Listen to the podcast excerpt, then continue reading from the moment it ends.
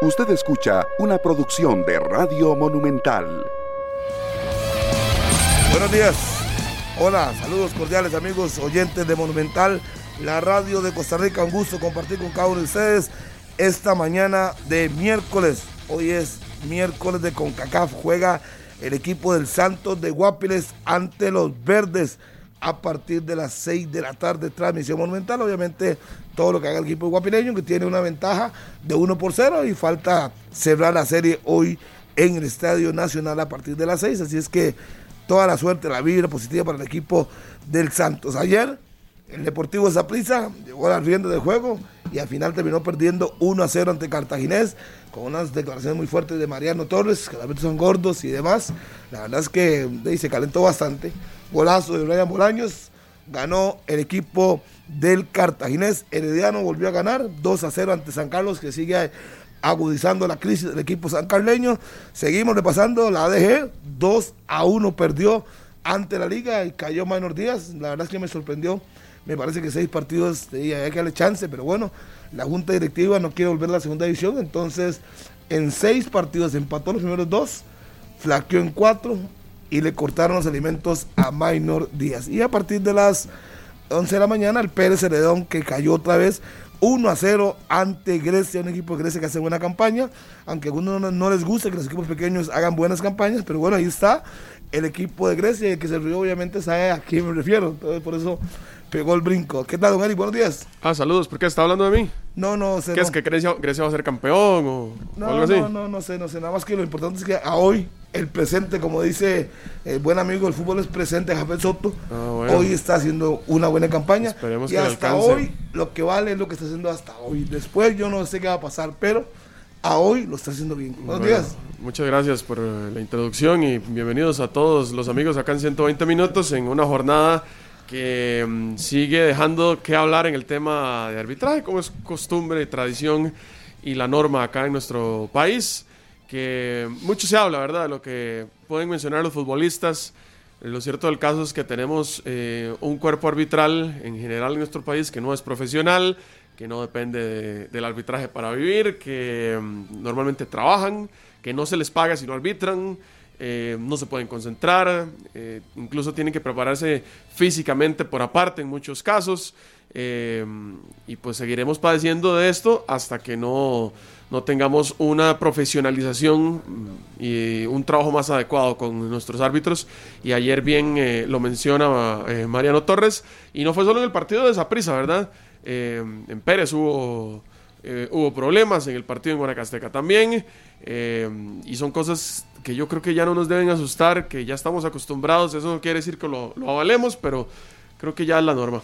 Carlos, buenos días. Hola Eric, saludos, buenos días para todos los que están en sintonía. Hay que recordar que este partido del Santos, si hoy gana, su rival sería panameño, sería el Plaza Amador de Panamá, así que es un buen detalle para tenerlo por ahí pendiente ya en la siguiente ronda de este eh, torneo de la Liga CONCACAF. Para quienes preguntan por Saprisa y por Alajuelense, hay que recordar que inician participación a partir del mes de septiembre. Alajuelense que ya tiene su rival definido, su rival definido que será el equipo del Guastatoya de Guatemala y el Deportivo Saprissa que también está a la espera de uno de los rivales eh, para la siguiente ronda en caso del Saprissa que jugaría contra el equipo que gane la serie entre vamos a ver por aquí la serie que gane el equipo del lo tenía aquí, lo tenía el Metropolitano o el, o el Santa Lucía de Cotzumalguapa, que es el vigente campeón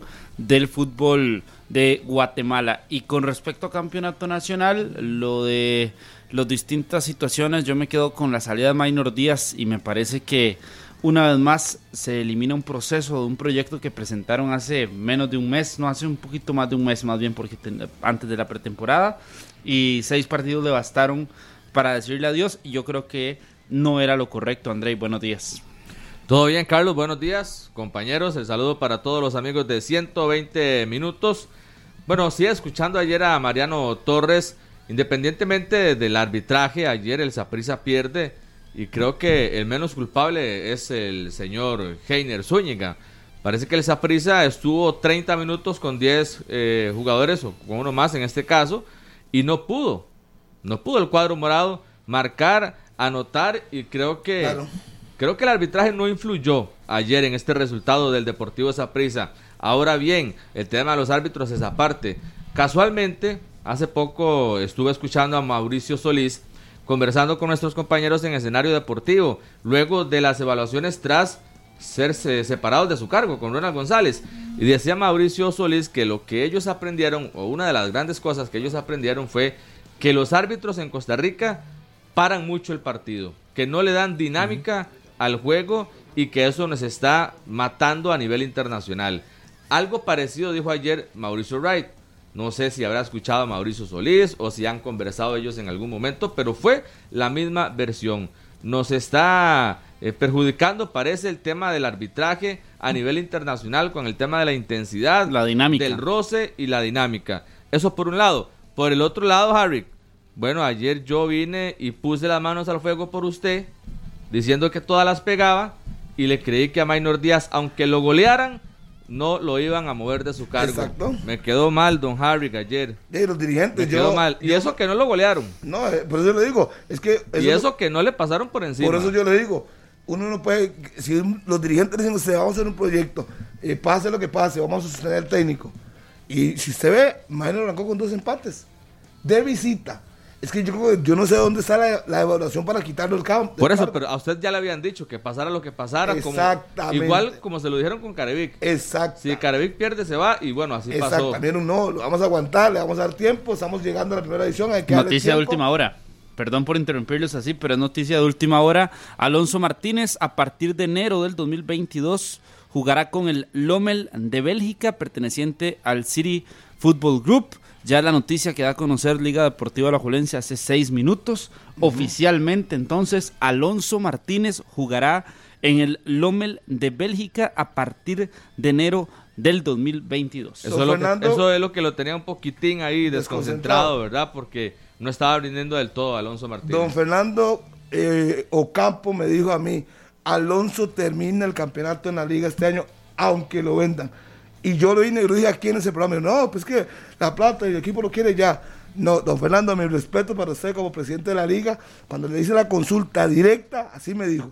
Aunque lo vendamos hoy o mañana o el día que sea, termina el campeonato y se va hasta el próximo año. Y una vez más, mi respeto para el presidente de la liga. Fui a la fuente y eso fue lo que me dijo. Y eso vine a informar aquí. Sí, en la liga las ha pegado todas.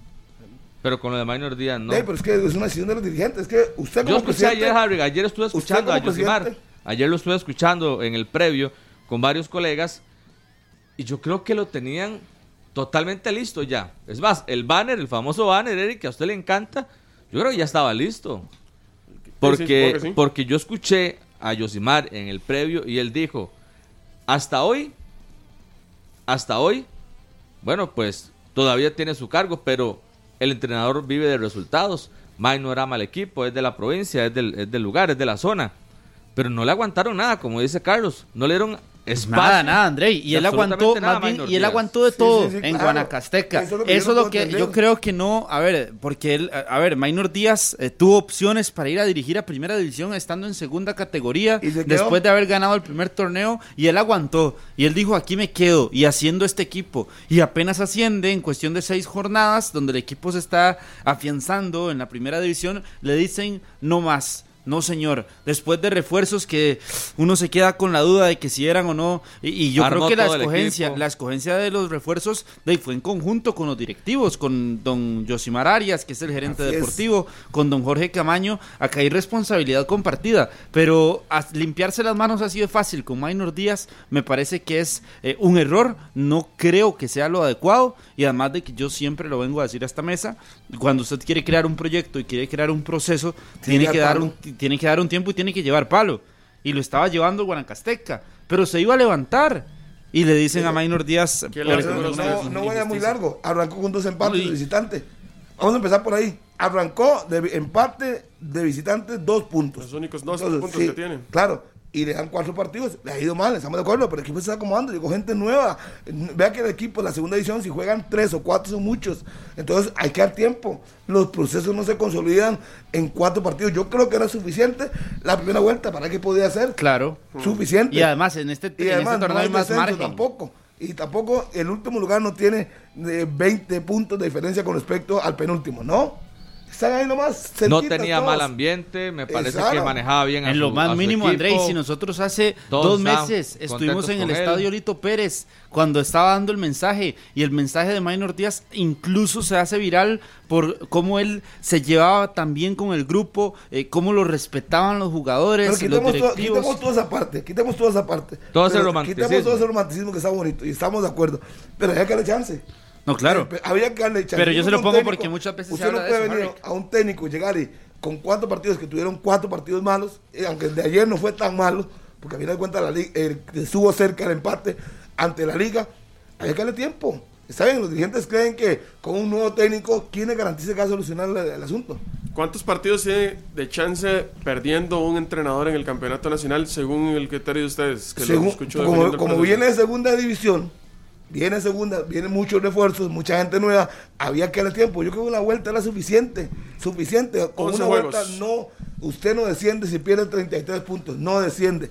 Todavía tiene la segunda vuelta y el próximo torneo para pelear y recuperarse. ¿Cómo, cómo fue eso? No desciende Todos los si casos pierde- son diferentes. Ha creo, a lo- perdido a lo- a la cuántos no, de, no, no, de yo, Eric. yo digo que si jugara la primera vuelta y perdiera todos los puntos, Sí, claro. perdió 33, ni perdiendo los 33 puntos de la No, primera vuelta, no desciende. Primero le queda la segunda vuelta y todo el Yo es que no torneo. puedo pensar tan cortoplacista, más allá del corto plazo del torneo, que son seis meses, yo no puedo Ya son pensar tres técnicos en que, seis, en seis fechas ya se termina. Ya son, estamos hablando de que un 25% de los equipos despidieron a sus técnicos. Así lo podemos ver de otra forma.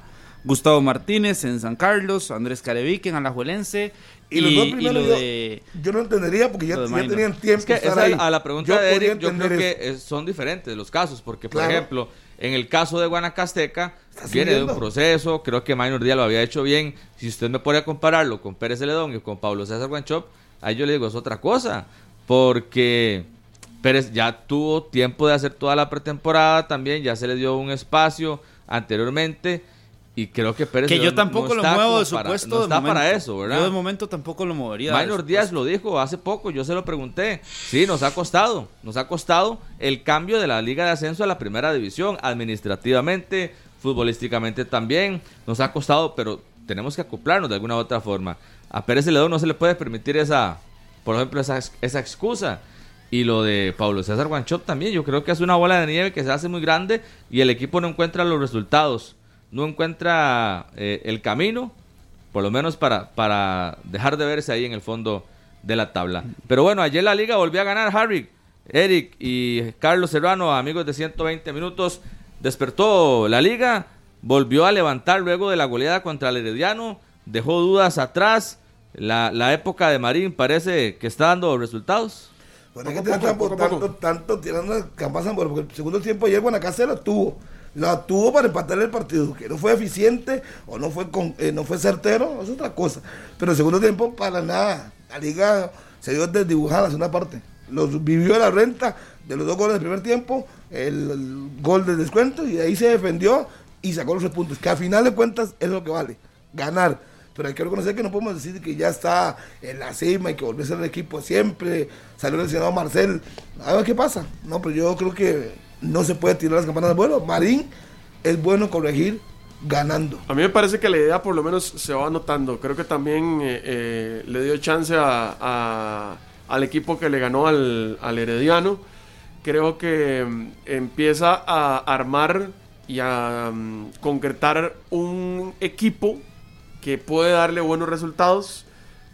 Me parece que lo interesante de esta liga de Luis Marín es que está corrigiendo algunas cosas que sí estaban sucediendo con Andrés Carevic.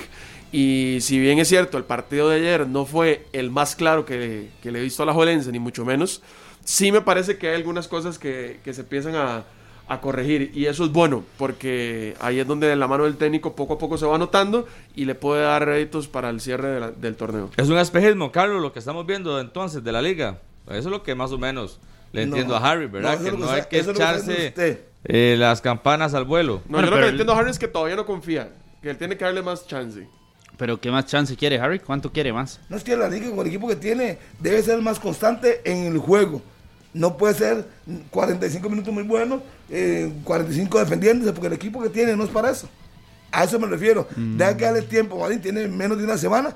Hay que darle tiempo, obviamente, pero bueno, está ganando. Pero sí es claro que se va con- pero sí es claro de que ya va encontrando Sí, pero con ese equipo, su Carlos. forma, pero por, de pues ese equipo venía de una racha muy complicada y ya Ahí. empezar a ganar eh, eso le dice algo, ¿no? Hay un avance o no. Sí, lo que yo estoy diciendo que yo estoy hablando del partido de ayer. Bueno, pero existe un avance con Es lo no- que se vio sí, con respecto a los es últimos.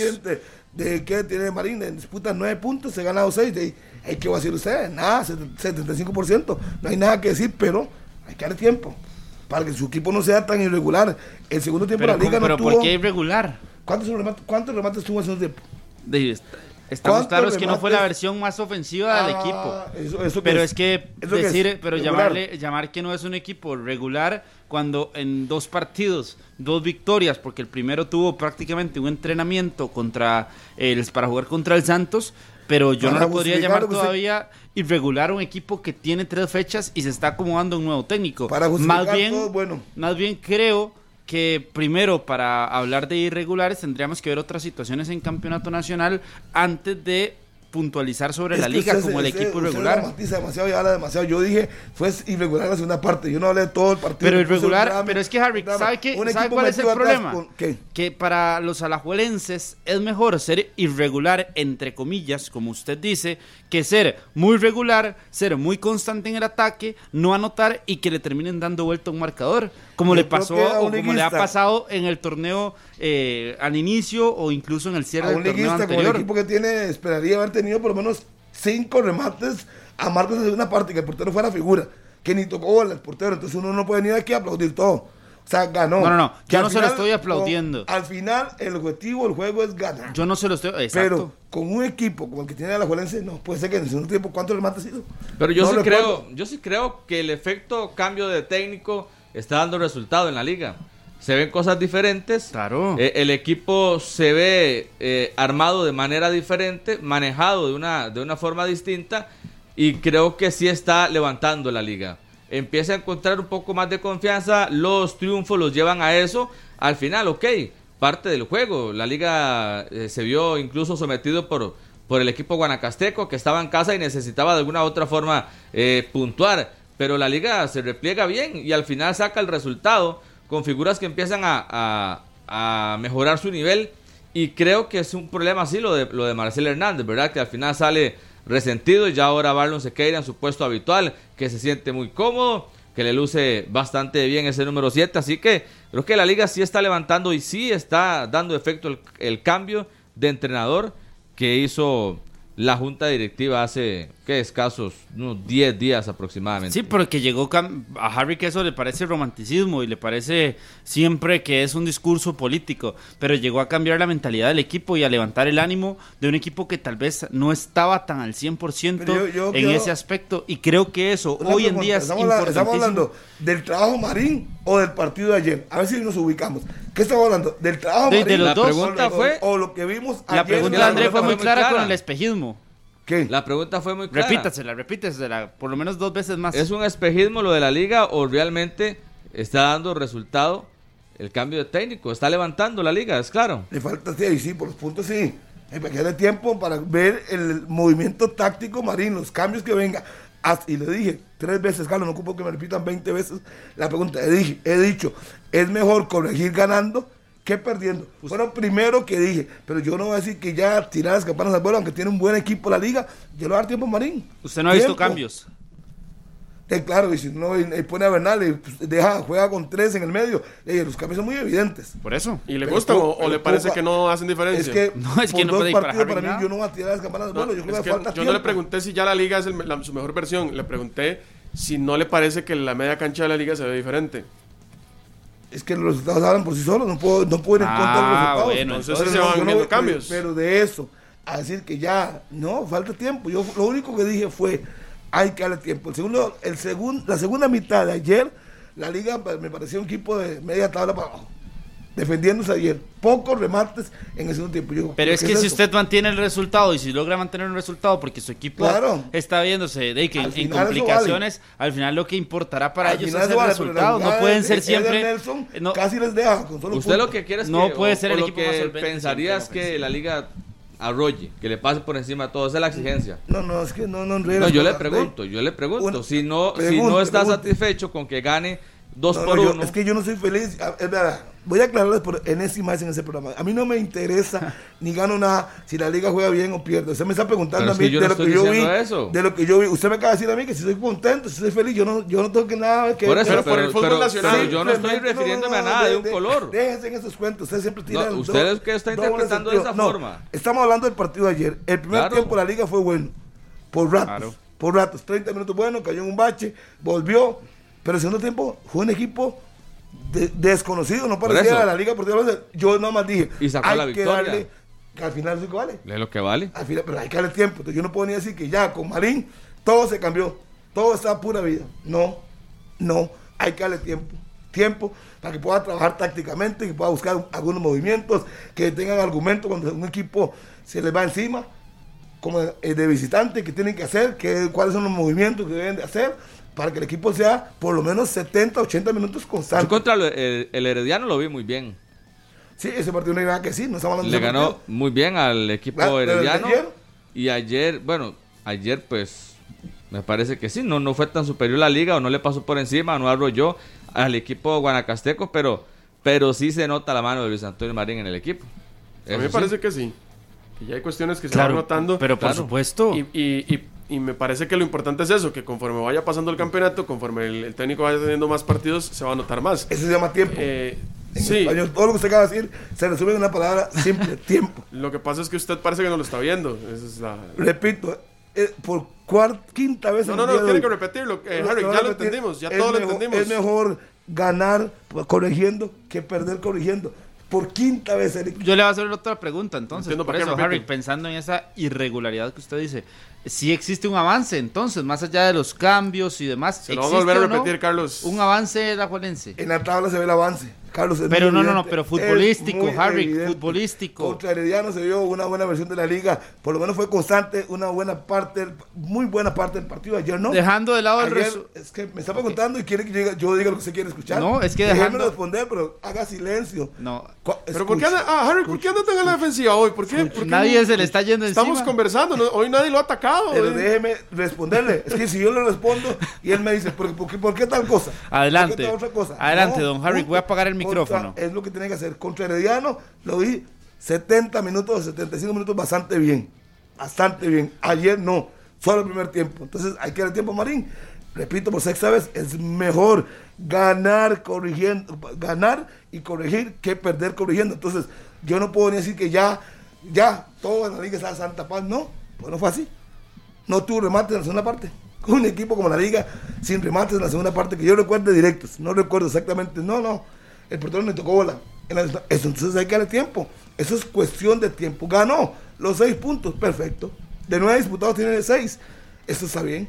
Entonces ocupa tiempo para que trabaje, para que vaya viendo las cosas, los cambios que quiere hacer. Si quiere seguir jugando con tres volantes y un solo punta y que acompañe a Brian o acompañe a Aguilera, está bien. Darle tiempo para que pueda entrenarlo y que puedan ponerlo en práctica y que le dé resultados. Esa es la palabra de hoy, tiempo. Ahora, ahora me meto al podcast a ver cuántas veces se ha dicho en el programa. Ahora las cuento.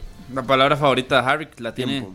completita ahí escrita, eh, porque obviamente que sí, habrá que esperar algunas otras situaciones para ver la liga solvente y espectacular, maravillosa que quiere ver Harry. Lo que pasa es que ajustándonos a la realidad de la que venía la Juelense, eso que usted pone en la mesa no lo vemos desde hace mucho tiempo tampoco. Desde el torneo anterior prácticamente hasta la fecha 20 lo vimos. Esa solvencia ofensiva, los equipos jugándole a la liga de forma de diferente.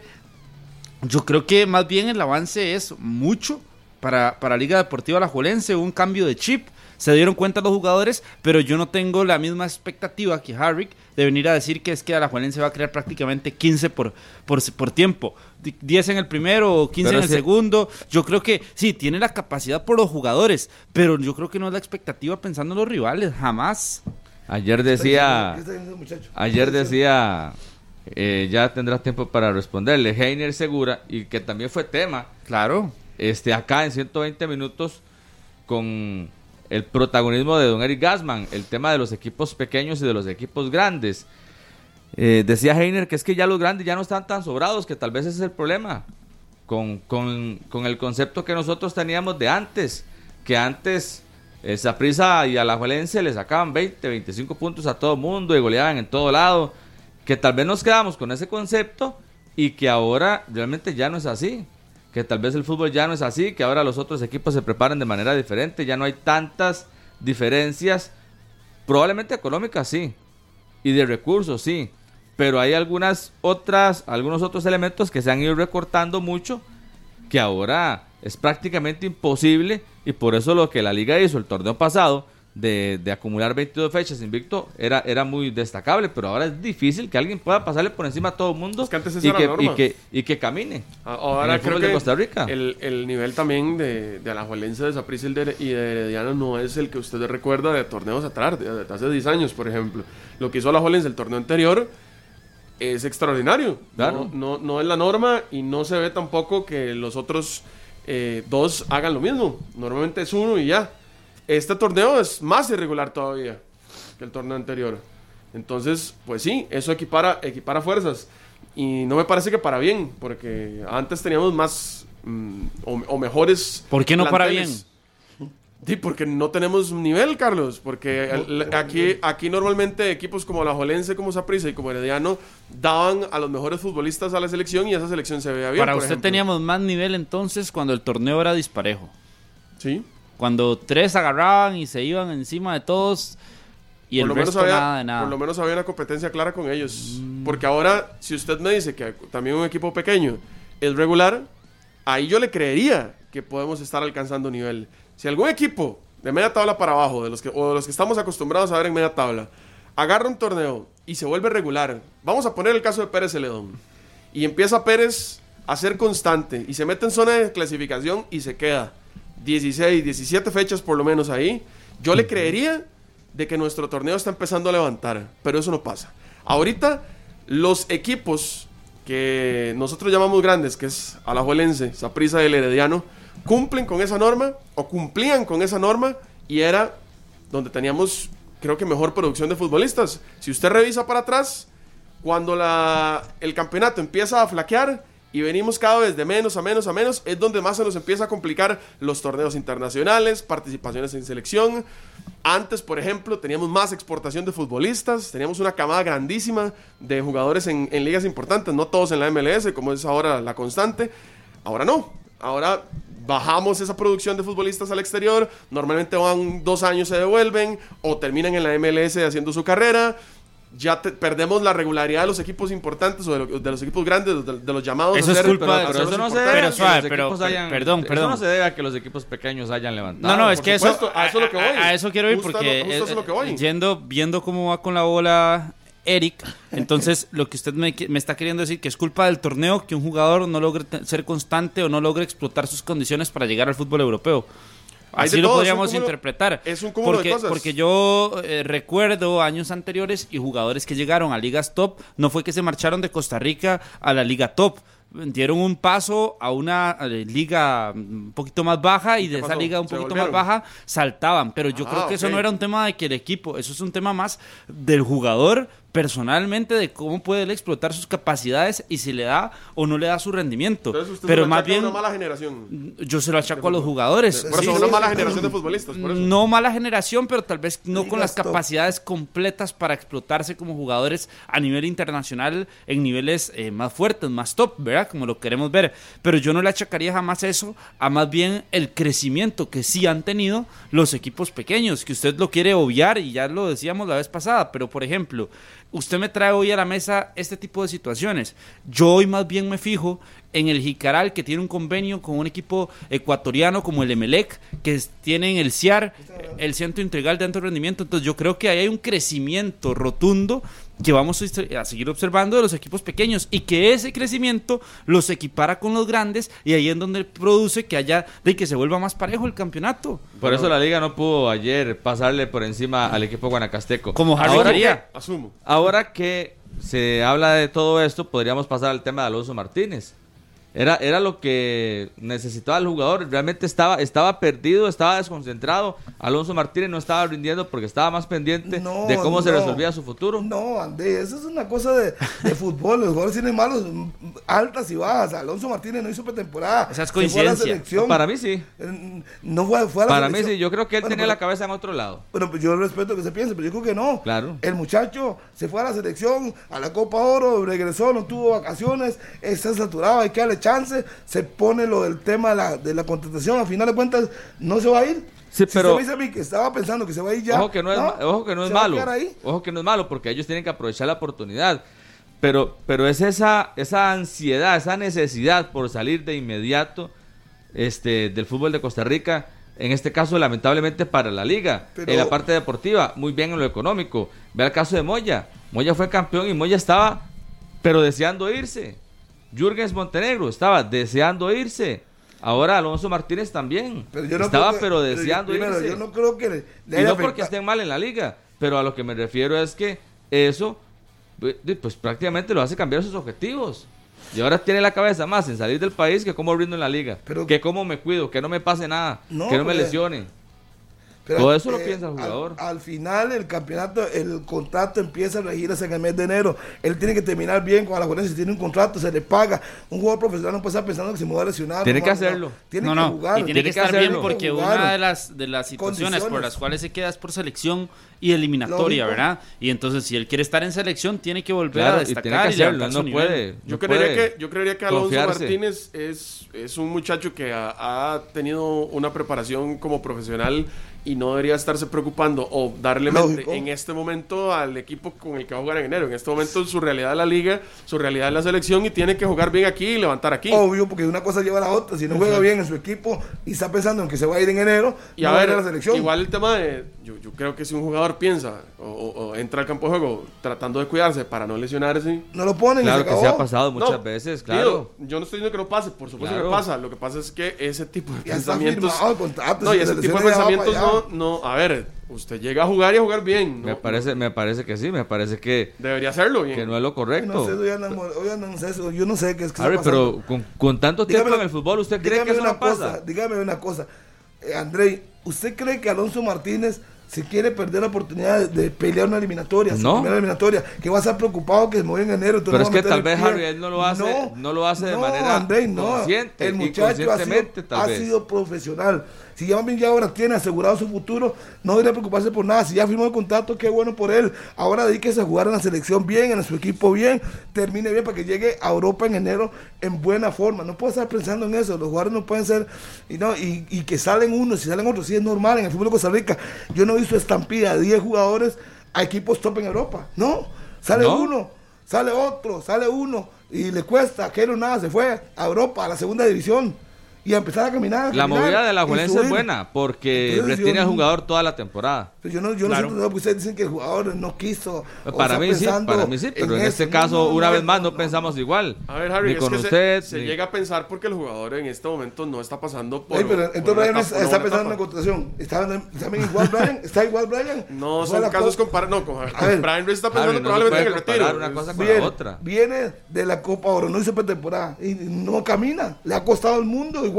Yo porque no puedo- podía pensar, bueno, a Alonso le pasa lo mismo que a Y Brian. fue, y fue también parte Ah, de, sí. una, de un mal momento de Alajuelense. Es Sí, decir, sí. como Todo en el aspecto conjunto. colectivo fue un mal momento para Alajuelense. Yo no creo que sea por un tema de la contratación en Europa que hoy vamos a ver a un Alonso Martínez con un nivel eh, de que no Johan- sea el, el Johan correcto. también hizo pretemporada. No. Bueno, pero es que no. Entonces, Pero, pero volvemos de lo mismo, es que no todos son iguales. Eh, el caso de quien es una selección también de la liga. No sé, el otro jugador de la liga. ahí, no, Johan arrancó bien. Ella arrancó Alex. bien, tirando penales. Alex no ha estado tan fino como en años anteriores. Le ha costado. Entonces no me decir que Alex está al mejor nivel de él. No. Igual, le pasó igual que a los otros dos. Igual. Todos los organismos son distintos. Además, Venegas es delantero y obviamente ha tenido la oportunidad del mal momento de él de sacar metiendo goles. Pero eh, yo creo que es lo mismo. Alonso Martínez yo le doy dos, tres partidos más y se va a ver como, como era antes. Ojalá, eso es lo que esperamos. Creo que él, él ha, ha demostrado este pues tener un buen carácter como para, para triunfar. Pero personalmente yo sí creo que estuvo un poquito desconcentrado por ese tema. de, de la posibilidad de irse afuera, de que tal vez no se concretaba, de que se le cayó una, de que lo vincularon con el Houston Dynamo. Estoy casi que seguro que, Pero ¿quién invo- que eso influyó. Pero ¿quién lo involucró con Houston? Siempre, y lo dijo Fernando. Pero Él se va- dijo. No, hubo un convenio entre el equipo del hombre, Claro. de, perdón, de los que le van a comprar la correcto, ficha, Harry, para que pero- hacer la- las pruebas médicas. Pero de o sea, todo se dijo. Pero, Pero es que, André, es que yo no me basaría en la yo no me Exacto, basaría en la supuesto. distracción, no me basaría en la distracción o en ese tipo de distracciones de ahí porque eh, él como jugador más bien tiene que estar consciente de que eh, entre más brille en la cancha, más lo van a querer, más van a ofertar, Sí, eso debería más caro va a ser el jugador, más oportunidades va a tener en selección nacional y obviamente que eh, Dey no está pasando por su mejor momento, pero yo no ligo el que no esté pasando por su mejor momento a que se vaya a marchar al fútbol europeo. No podría decir eso. No. Yo creo que sí, yo creo que No sí. lo sí, podría sí ligar. de alguna u otra forma. Bueno, Pero- lo pero- Entonces, también- entonces eh, pero usted también duda del profesionalismo de, ese- de- de Adrián Alonso No, es que Martínez. eso- es- no, es, no es falta de profesionalismo, es algo normal. Que le puede pasar a usted, le puede pasar a Harry, me puede pasar a mí. Pero también creo que él puede pues, levantar su creo que nivel. pasando. Manfred, dejarlo a pasar. Manfred todo el mundo lo, Rápido. lo- A mí- lo puso en tantas partes y yo vi a Manfred jugar igual. Harry, Siempre, vea, hasta que se más, la- bueno, la yo no sé a dónde. No, al contrario, Manfred antes de irse para A Europa Jürgens. igual. A Jürgen Montenegro, jugando bien, jugando Manfred antes de Moya, irse para Europa, ¿cuánto no bajó su nivel? y ¿No se acuerda? Que todo el mundo decía, se está cuidando. del torneo de, de, de Moya, está en China, a punto Christopher de, Núñez. Le van a comprar la ficha, muy pronto posiblemente le compren la ficha, pero eh, si no brilla en su club, ¿cómo se va a abrir las puertas? Es que donde tiene que brillar es donde está jugando. Por supuesto, eso es lógico, eso lo vamos a entender. Entonces, en este caso, Pero es lógico que también, André, que tenga un mal rendimiento en algún el- o el- momento. O el, el nivel no el mejor de Alonso Martínez, tal vez pudo haberlo afectado por Ay, eso. pero Es, que lo que yo creo. Ningún jugador de Costa Rica es perfecto, ninguno. Además, Ni Marcel, ni regular. ni Harry, quiere que Arajuelense golee en todos los partidos. Si usted quiere que Alonso, Adrián Alonso Martínez sea un crack todos los partidos, o sea, no- la vida no es tan perfecta, muchachos. Hay situaciones, hay baches, hay curvas. Mucho se criticó, y mucho la- se criticó que Manfred Ugalde iba a la segunda división de Bélgica. Eh, se tiene que ver con los mismos ojos que Alonso Martínez vaya para, para ahí mismo. Bueno, yo no sé quién, no- yo, a los que yo creo Claro, que los que no, le pregunta a Carlos porque, no le pregunta a Carlos que porque para Carlos la segunda división de Bélgica es un campeonato Stop. muy competitivo. Pero yo No. creería que tiene que ser un, un parámetro similar. Que vaya, que haga un buen torneo y ver si de ahí puede hacer. Ahí la segunda de Bélgica, la segunda de Bélgica es, es- futbolísticamente Vea, vea, vea. será mejor Sí, que pero- la de Costa Rica. Pero Pero, Vea, dígame aquí- si no se habló de que Manfred Ugalde le bajaron el piso a que la segunda de Bélgica. eso Claro, lo hicieron los hacemos ya. fanáticos, eso lo hicieron los A fanáticos. final por de eso. cuentas hay un grupo y obviamente ya uno, primero más fue digamos el conejillo de indias. Ya uno se da cuenta que el grupo compra la ficha, lo pone en un lugar, lo pone en otro, a ver dónde explota para venderlo. Porque el negocio del grupo es contratar muchachos jóvenes, llevarlos y ponerlos. Si quiere lo ponen en la segunda división de Bélgica, en la de España, donde quieran. Y esperan que él reviente para venderlo. Punto. Ese es el negocio de ellos. Antes no, lo- entendíamos. Y uno decía, mira, ¿por qué a la segunda división de, de Bélgica? Y ya subió a la primera. Hizo una buena campaña. Es una inversión y un proyecto y un grupo. Y está pagando, y van a pagar buena plata por él. O sea, sepa que él puede acercarse a la segunda o mejor venta de la liga. Cerca del millón de dólares. Entonces, a ellos no les importa donde lo quieran poner a jugar. Ellos lo venden. Y el grupo dice, ok, tengo a ese muchacho. Sí, voy a- eso- pero ¿y el momento, crecimiento? Un momento. Yo no El estoy poniendo en duda, nada más le el estoy grupo, preguntando. el grupo tiene su proyecto, Porque su si proyección. se pone a ver, Bélgica a- ese, así lo creo hizo que con- ahorita es el número uno del ranking. Bueno, si es el uno el así dos. como, así como a ustedes no les gusta el tema de dar el beneficio de la duda, porque a veces no les gusta y nada más quieren cortar piernas de, de entrada, yo creo que Alonso Martínez, así como con Manfred, así como con Douglas, hay que darle el beneficio de la duda. Que vaya a Bélgica. ¿Cómo le está yendo a Douglas? Que juegue mal. Yo no lo estaba apoyando, yo le di el beneficio de la duda. Ni lo critiqué ni lo, ni lo apoyé. Pero ya, sí, ese ya va a ser por su el partido ya argumento. lo van a matar. Porque perdió un partido. Ah, aquí vinieron. Es que no, aquí lo mataron desde que, desde que lo contrataron. Mal. Aquí, lo, aquí lo, lo, lo Pero no criticaron, pero, desde- ahora podemos pero tocar bueno, ahora eso. tocamos ese Por un tema. partido. Voy, voy a lo mismo. Qué bien que tenemos otro, otro futbolista en el extranjero. Qué bien que se va a ir a foguear. A la segunda de Bélgica. Dele, Pero dele qué chance. tiene, pero ¿por qué O sea, le baja el piso a la no, segunda Dele de chance. Bélgica? Piso, Dele chance. Es que lo Ah, eso es a lo que voy. tan ¿Por qué sarcástico. exalta? Ni la segunda de. Bélgica es la mejor, la mejor, el mejor destino para Alonso Martínez, porque no lo es, pero tampoco es el peor. Entonces, Parece muy bien. dele el beneficio de la duda, déjelo que juegue su temporada, a ver si puede dar el salto. Es que ese, Ya. ese es el, el- el negocio de ahí. Ustedes están viendo el punto de vista del jugador. Usted, sobre todo que baja el claro. piso. La liga, se ¿Cuándo le ha bajado la, el piso la liga La liga está viendo Yo un negocio. vine a Usted- plantear un momento, el tema aquí. Un momento, un momento, déjeme terminar. Usted, hoy, me dio, hoy usted me dio la silla esta. Yo no, yo no, se la yo- pedí. Yo no, yo no la quiero. En el jardín no se sienta ahí. Por vuelvo eso y le digo. Yo ¿Cuándo me siento yo a ir? el tema. ¿Cuándo me siento yo ir? Nunca. ¿ah? Nunca. Ah, ok, perfecto. Termino, la idea nada más. Dele. Usted viene y dice que él le bajaron el piso. No, es un negocio de la liga y lo está vendiendo a un grupo. ¿Y qué pasa si el grupo en lugar de mandarlo al Omel lo manda a otro equipo de primera edición? Y usted no sabe. Que sea destacado en la eliminatoria con la selección y esté descollando y alguien pregunte por él, el Omel lo pone donde quiera. Punto. La liga va por el negocio, al final de cuentas. Y el jugador sabe que es un trampolín. Como lo hizo Moya. Moya se fue a la segunda, segunda división de Corea, Corea. Y todo el mundo decía, "Ey, pero está metiendo goles. Anotó, por cierto. Algún equipo lo verá y lo va a tomar en cuenta, pregúntela por él y compra la ficha y se acabó. Eso es un negocio. Y los jugadores de Centroamérica, de Centroamérica, del Caribe, tienen que acostumbrarse a eso.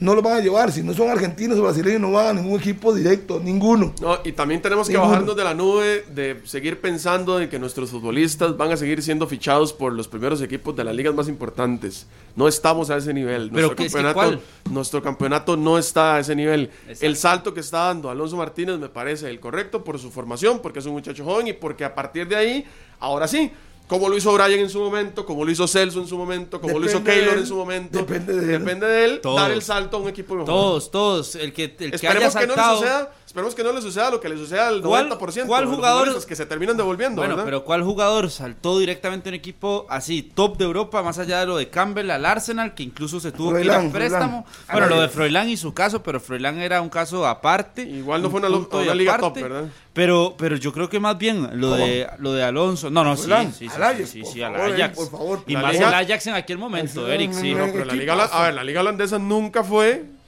Por favor, No, el- no, liga pero, top. pero equipo por sí, favor, Eric. el equipo ¿Y- donde fue a y- jugar. por ¿Y cuánto favor. jugó? No, no, Eric, eh, por eso, Eh, es no un caso importa, la aparte. la- Y- hizo la liga. y- y- y Por eso, ah, bueno, pues que se no quiere- dieron. Por eso, pero no la a venta, tampoco que la, la liga, pero la la liga venta, holandesa es la mejor del no, mundo. no, pero la ¿verdad? venta nadie- se hizo, pero no le, no, no, pero Eric, una gran liga. no le venda, vea, eh, Ajax le baja el tricampeón. piso a la segunda de Bélgica y No, usted le baja el piso al Ajax. Bueno, perdón, ¿sabe? Perdón por creer No que no España, no Inglaterra, no Italia no, no, no. y, pero Eric, que el- están por encima de la... Perdón, perdón Es por que- creer es- eso, ¿verdad? No, no quería, es- no es que quería el Ajax. ahora, faltarles el ahora, respeto. ahora vea esto, Eric. Ahora vea esto. Yo, yo no he opinado del tema, ¿verdad? Nada más he planteado este, algunos ejemplos o algunos este, enfoques. Y ya Carlos dice que yo le bajo el piso a la segunda de Bélgica. Y no he opinado del tema. Para mí es un gran paso el que está dando Alonso Martínez. Ah, bueno. El fútbol de Bélgica en este momento es, es un ejemplo a nivel mundial. La producción de futbolistas, como usted lo dice, me parece que es un buen paso. Es, es un trampolín enorme para llegar al, al primer mundo futbolístico. No es Bélgica el primer mundo futbolístico en cuanto a ligas, tampoco lo es Holanda, pero no se pueden destacar, ¿verdad? Porque está España, ¿Cómo está... No puedes destacar por qué. No se pueden poner entre las cuatro primeras. Es que no, es que no, no estamos. Pero el Dígame tema es cosa, ese, el tema dígame es ese, Harry, que tiene que ir poco a poco. O Aparte- todos aspiramos, todos aspiramos dígame, a que Alonso Martínez o Jürgen Montenegro o Manfred Ugalde o cualquiera llegue a una liga top. Aquí es donde depende cosa, de ellos. Una pregunta. Aquí A me excepción parece de que- Keylor Navas que no llegó directo. eso es lo que estoy diciendo. No, hay, no ha pasado en la historia un que juego que estoy entre a la diciendo liga. Es top. el paso, es Nunca. el primer paso. Manfred ya lleva dos pasos. Este desde el de Alonso ya lleva uno. Manfred lleva dos. Y creo que van quemando etapas, quemando etapas. Es la única forma. Ah, no, pero es que creo una- que ahora de un tico pueda llegar a, a ese tipo Una de- cosa de es una liga top y otra cosa es un equipo top también. Exactamente, Y el, cosas eh, diferentes. por ejemplo, bueno, el, Ajax, no, no, el Ajax es un equipo top. ¿Y quién dijo que re, re top de Europa. No, no, es que estábamos en- en hablando del caso de Froilán Ledesma. Yo estaba hablando de Froilán. Ledesma y su paso. Y al final lo de, sí, pero es que es prácticamente entonces cuando se simultáneamente uno tiene que decir, eso pasa poco, eso no pasa para nuestro fútbol, para nuestros futbolistas. No se da. Eh, eh, eh, ¿Hace cuánto no vemos un jugador que vaya a un equipo top directamente? Entonces, el paso al Lommel, el paso para Jürgens al, al Bolívar, que es un equipo también del City Football Group. Entonces, para mí eso más bien es, ahora que le dan la bola al jugador, depende de usted que siga mostrando condiciones para que pueda seguir trascendiendo, para que otro equipo de la Liga Española o de la Premier o del fútbol italiano le digan, ok, yo quiero a este muchacho, porque este muchacho tiene condiciones, como le pasó a- al, al- al hondureño Alberelis, por ejemplo, para irse al fútbol francés ahora. Entonces, todo depende de usted, todo, ahora sí. Y entonces el Lommel o yo no le puedo bajar el piso a ninguno de los equipos porque más bien le abren las puertas a jugadores Y una, para cosa, que Carlos, salgan a y destacar. una cosa muy simple. Cuando Manfred se fue, todo el mundo decía, ese muchacho merecía ir a un equipo. Ya uno ahora conoce el proyecto del City Group, que es contratar jugadores jóvenes, ponerse en un equipos X que destaquen y moverlos a diferentes lugares. Antes no sabíamos. Nadie sabía por qué Manfred iba a hacer una división. Obviamente la buena plata que lo vendió esa prisa, pues en buena hora para ellos. Pero ahora sí ya sabemos. Entonces no hay que sorprenderse que ahora compren a Alonso y lo manden a Lommel. No hay que sorprenderse. Pero Si ¿por qué no a- sabemos? Si- Sí, se por- sabía que esa es la forma de operar de ellos. No, no, que no, hubiéramos tenido un ejemplo en Costa Rica es otra cosa. Pues, eh, André, eso es lo que estoy diciendo, André. Eso es lo que ah, estoy diciendo. ok. pero Ahora, sí sabíamos, porque la gente va a decir, ah, es que estos no saben nada. No, no, es que... Sí sabíamos que hacía André, opera André, entienda, entienda. El conejillo India lo dije hace rato. De Costa Rica fue Manfred Ugarte. Ya sabemos que es así. Si contratan el día de mañana a otro joven, cualquiera, Axel Quiroz, por un nombre, lo contratan y lo ponen allá, uno sabe que esa es la forma de operar de ellos. Cuando se llevaron a Manfred, todo el mundo se quedó sorprendido porque no estábamos acostumbrados a ver eso. Ahora sí, ya es normal. Entonces no hay que estar diciendo que es que le bajan el piso, no le bajan el piso. El grupo pone a los jugadores donde les, da la gana. A ver si, si pueden desarrollarse. Hoy está Montenegro en Bolivia. Y si lo hace bien, puede pasar al Homel.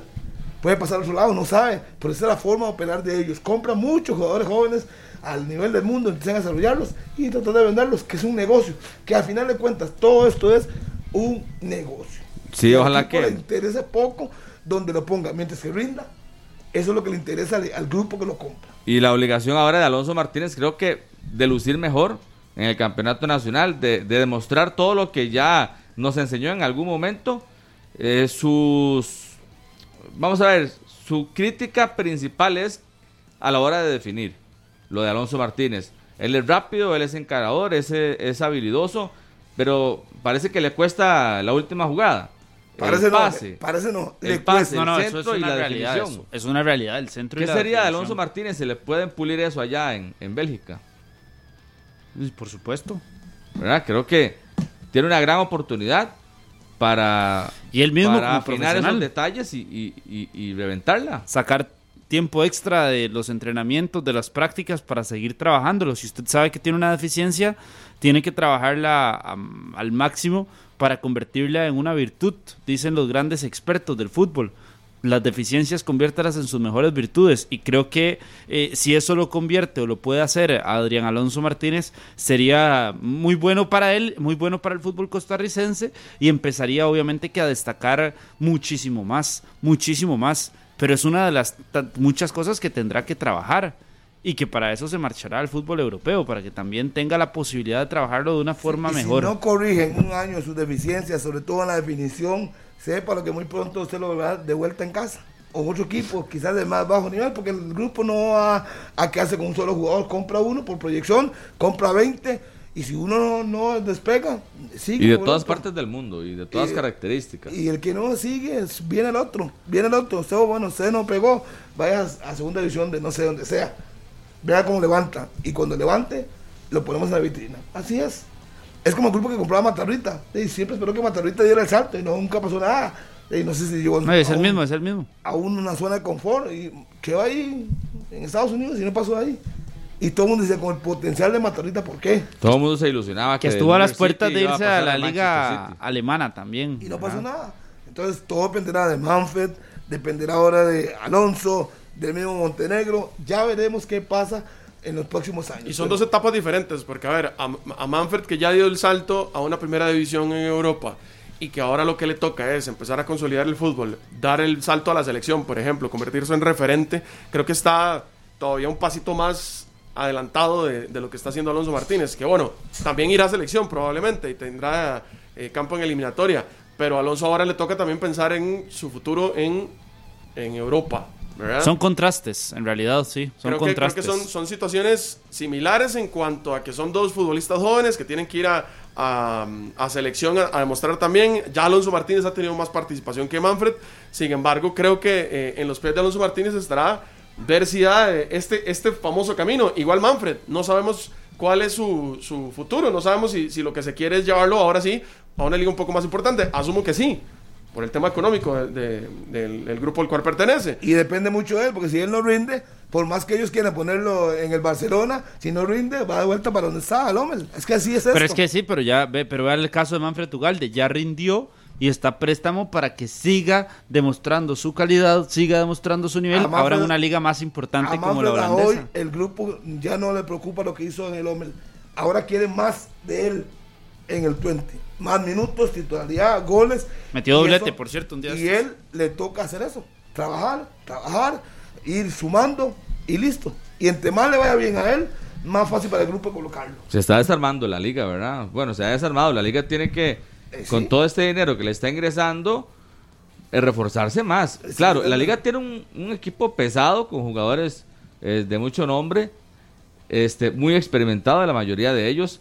Pero si a la Juelense creo que con estas salidas el otro torneo tiene que... Pero es algo que tiene que tener en la carpeta ya Claro, ya estaba, don ya Agustín estaba. Lleida, ya es algo que él tiene que tener más que claro. Parece que lo tiene y muy bien evidentemente planificado. no es solamente ahorita lo que le está pasando. Pero, Carlos, no, no es solamente es con, con Moya. No, no, no. que Pero cuando ha contratado por tema- contratar. No, por eso, el tema de... Es que en este torneo ni siquiera, ni siquiera contrató prácticamente. Bueno, porque esa ¿Verdad? era la carpeta como la tenía definida puntualmente de situaciones. Por ejemplo, eh, lo de Jürgens Montenegro al final se termina eh, prácticamente que complementando con la llegada o con el regreso de su lesión Porque de Andrés Gómez. acostumbró al liguismo a fichajes bomba. Ajá, exacto. Y tal vez porque se no le van a, aguantar menos de eso. a jugadores que aporten, tipo- jugadores que marquen una a diferencia. Alonso Martínez no es fácil. Además de que viene una camada importante de Alajuelense, pero vea que las ventas que ha hecho Liga Deportiva Alajuelense la- al final eh, se compensan en todas las posiciones. ¿Estará el sustituto de Alonso Martínez en las es- divisiones de la Juelense menores o, O habría vez que no está ahí, comprarlo? tal vez lo ha visto en otro, en otro equipo.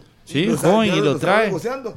Es que no, no, yo no nada normal, o sea, con plata en la mano, billetera llena, si vende a Moya y vende a Alonso Martínez, tiene plata para buscar jugadores. Alajuelense, no se yo estoy, desarmar, yo estoy no se puede seguro, desarmar. pero segurísimo de que Agustín Lleida todo esto lo tiene en su carpeta Lógico. porque sabe que Alonso Martínez, sabe que Jürgens Montenegro, que los que están también en el equipo, que Barlon equipo. Sequeira, que el mismo Fernán Fairón, que Andrés Bernal Gómez. Alfaro, que Brandon Aguilera, que Andrés Gómez, que Carlos Mora, Y todos mira, esos ¿para qué están trabajando bien ¿Para qué los y, y- y juegan bien para en algún momento dar el paso al extranjero y lo darán porque son jugadores de mucha calidad que marcan una diferencia. ¿Para qué los compraron? Y ¿Qué que va, una- qué va en, la era, en la era de, de Agustín Lleida? Lassiter, Moya, Ureña, Alonso Martínez Ureña, y Montenegro. Sí.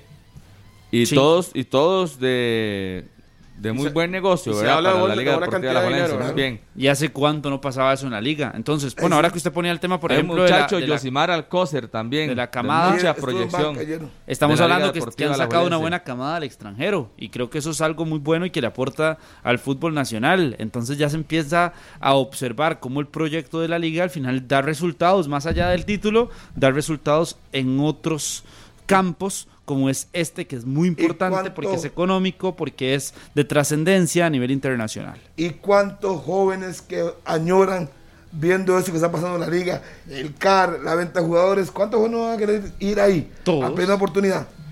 Muchos. Muchos. Entonces, es un proceso natural que tiene que pasar.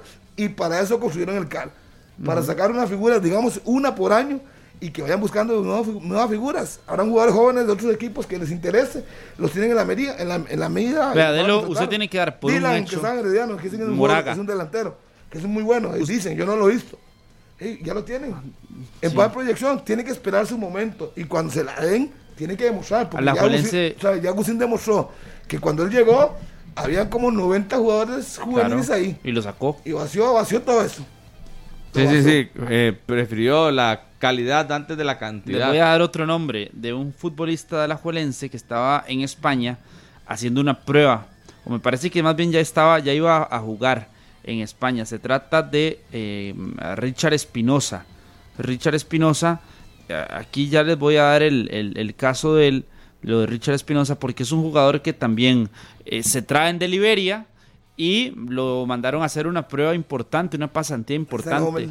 Bajo la bajo el mando de don Agustín Lleida hizo pasantía en el Pachuca y en el gremio me parece Brandon Aguilera, Giancarlo Castro hizo otra pasantía en el Pachuca, es decir, creo que esa exportación que está teniendo la Juelense va de la mano con Jada y es un proceso exitoso el que están teniendo, como Herediano lo tuvo hace tres años cuando sacaron a Luis Díaz, a Alan Cruz, a Juan Pablo Vargas, es, son generaciones que van Y saliendo. estará, estará, realmente estará la liga capacitada para, para todas sus ventas suplirlas con jugadores de la, de la liga menor. Es que no todos van a por subir, ejemplo, sí. o Vuelvo por ejemplo con, con muchachos así de proyección. Le respondo. Oiga, eso Herediano sería vendió. súper exitoso. Herediano vendió, pero compró también. Para la Juelense ¿Cuántos sería súper exitoso eso. Claro. Ya la liga invirtió, la liga trajo líderes. Trajo a Brian Reese, trajo a Johan Venegas, trajo a Marcel Hernández, en su momento pues a Leo Moreira, eh, tiene a José Miguel Cubero. No, no, hizo un equipo lleno de líderes Saborío, a donde Machado. hubo, donde hubo que pagar. Dylan Ya- la liga hizo una inversión, creo que ahora está recogiendo.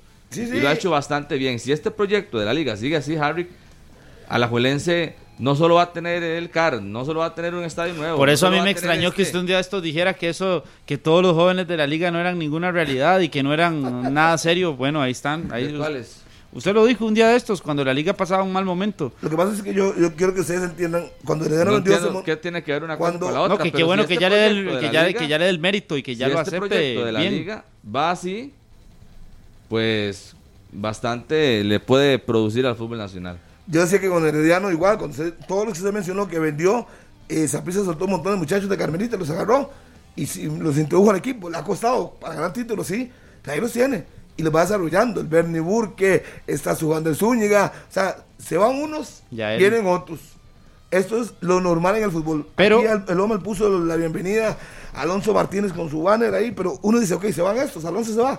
¿Quién dice que Andrés Gómez no puede tal vez Pero ahí hay un pero. ¿Quién dice que Dylan, si le dan la oportunidad, demuestre sus Sí. condiciones? O Javon. Es que- o Javon, o Alcócer, o el que sea. O el que sea. Porque se van jóvenes y tienen que traer los jóvenes al equipo. Pero eso, eso que usted, eso me trae una, un tema tan importante eh, a la mesa. Esa generación de Carmelita, por ejemplo, con muy buenos jugadores, fue una generación que se quedó. O sea, que no pudieron salir al extranjero, saltar y dar ese paso como si lo están Pero- haciendo pero están, estos, jugando, pero están jugando en campeonato nacional. estos de, No de Liga Deportiva buenos. Alajuelense. Sí, pues está Bernal en la liga, está Sujander, está Nextalí jugando en Guanacaste. Si se empieza a buscar 10 jugadores, están activos No, en no, la no. No estamos diciendo que, no- que, es que estén activos o no, pero ese paso que muchos se plantan y que ahora están haciéndose en Alajuelense con jugadores como Alonso Martínez, como Jürgen Montenegro, como Lassiter, es algo que en la generación de los jugadores que estuvieron en Carmelita y que fue muy buena, no pasó, ¿verdad? Jonathan Martínez no, no, sé, no, no lo logró. Eh, José Rodolfo Alfaro hoy en día está en segunda división. Em, lo de Jorge Gutiérrez y otro montón de casos de jugadores que esos no pudieron dar el salto a Sí, lo que es que- estos desean, que es jugar en el extranjero. Eh, sí, pero es que no es lo mismo la proyección que se pueda tener con un equipo con el otro. Y al final de cuentas, de jugando con CAGAF, usted se expone más. Jugando con la selección, tiene más exposición. Entonces, lo que yo quiero decir es que salen jóvenes. No todos van a ir al extranjero. Pero si se consolidan 10 en primera división en diferentes equipos, eso es una ganancia para el fútbol nacional. No son crack. Bueno, ya tenemos, ya tenemos, bueno, falta lo de Alonso, ¿verdad? Pero tenemos entonces eh, jóvenes fuera del, del país, tenemos muchos. Sí, estamos empezando a sacar nuevamente una A- generación a veces importante. Nos, nos, nos bloqueamos y decimos, bueno, este Costa Rica no tiene un cambio generacional. Pero bueno, ya está muchos en la MLS, ahora está lo de Jürgens. A mí me gusta más que se vayan a otras ligas. Alonso, Pero Está Manfred. Bueno, poco a poco empiezan a salir algunos. Esperemos ¿verdad? que sean una realidad en selección también. Es- Esa es la necesidad. Que cuando es se junten. que vayan afuera, que busquen cómo jugar y que vengan a aportar aquí a la selección. Si ellos a- logran, de esos que están afuera, digamos que siete, y los voy a mencionar, Leal, Díaz, Alonso, Díaz, Montenegro. eh, Jürgen, hay otro en la MLS que es joven, este, Bueno, no Marvin sé, Loría. no sé El si Marvin Loría. El Máximo asistidor el volante, equipo. el que es la contención titular de la selección, este, Alan Cruz. Alan Cruz, que uno espera que son muchachos, siete, ya le dije siete, que por lo menos empiezan a, co- a coger nivel. y Cuéntame a jugar. Pablo ahí, a No, digamos con los siete. Usted dice, con esos siete, que cinco jueguen, ya puede ser la base de la selección, que estén jugando, que le den ritmo, que le den nivel a la selección, pero ocupamos que no solo salgan. El nombre que Que no poner y que es muy interesante, lo de Juan Pablo Vargas es figura con el Millonarios en Colombia, incluso pretendido por el Newell's Old Boys de Argentina. Entonces ya son casos de jugadores que están, o sea, es una camada que puede hacer cosas importantes pero depende de ellos, repito. Ocupamos es que vengan a jugar. y que vengan a Christopher. Núñez, que está en Grecia también, en el fútbol griego. Eh, todos esos que son menores de 25 tendrán que convertirse en una realidad en selección nacional. No sé si podemos tener la pretensión de que los ocho que hemos mencionado se conviertan en una realidad. Ojalá, bueno, eso sería un sueño. Pero con que cuatro de esos se conviertan en una realidad pueden aportarle mucho a selección para futuros procesos. Faltan otros, falta José Guillermo Ortiz, falta Vargas en el lado de Sudamérica. Hay muchos que faltan que uno no nos ha mencionado y que uno espera que den el salto. Que uno espera. El mismo Patrick Sequeira, que ya un equipo lo contrate, sea titular y que vaya jugando para ir teniendo recambios. Pero no ganamos nada con que salgan 20 y 3 jueguen. Ujú. Ah, no, la idea es que se cumpla con todos. Para los clubes muy bien, porque ayudan a su economía. Lo vendo como Alonso, lo vendo bien y ya la liga se aseguró. Puede seguir invirtiendo, poniendo jóvenes y listo. A mí la liga me se está demuestra... dando el lujo de cobrar. Sí, la Liga, claro. ahora- la liga no, no regala a sus jugadores ni se va con la primera Y que- oferta. Y que eso es algo de lo Y- más y importante. pone montos y establece condiciones. ¿Quién sigue ahí? No regala a los futbolistas de la liga. Farrón. En la línea de sucesión liguista. Buena, buena pregunta, Para- Eric. para muy vender. buena. muy Para buena vender, Farrón, Farrón. Parecía que estos dos eran. era no, Aguilera. Que Para mí a el, el próximo a salir es Aguilera. Ese es el más caro, ¿verdad? Aguilera. Ese es caro. Y si la liga pretende realmente vender a Aguilera es ponerlo a Creo jugar. que, es que creo que todavía le hacen falta más No, no, yo minutos. creo que- yo creo que calidad, lo no, de- calidad Yo no le Aguilera, falta. Aguilera, para mí para Aguilera le falta un torneo siendo titular y siendo figura en Él la tiene que ser titular un torneo y destacar. Farrón de y. Barlon Eso es lo único que me falta, porque por talento y por condiciones las tiene, pero me falta que juegue y que sea, que sea figura, que sea referente por lo menos una temporada. Barlon se ha quedado, ¿verdad? No ha tenido su Sí, chance pero para siendo salir. titular en algún momento le saldrá una Y, oportunidad. de- y ha para sido más regular en cuanto a minutos, en cuanto a partidos, en cuanto a estelaridades. El jugador de ustedes. Barlon, Le falta mucho el jugador de ustedes. que porque por sea- encima del propio Alonso Martínez, que tal vez ha sido más protagonista. Y, Bernal. y que el mismo Jürgens. Suyo es. Bernal, sí. No, y Alonso Martínez también. Ya, ya Alonso- está titular. Esperemos que Alonso se Martínez. consolide y que salga. Ayer fue el jugador del partido contra Guanacasteca. ¿Quién? eh, Bernal. Elegido por, no, elegido por la afición. También. Está bien, yo respeto. Creo E que el hizo un buen próximo, partido. el próximo a venderse en la liga podría ser Faerón.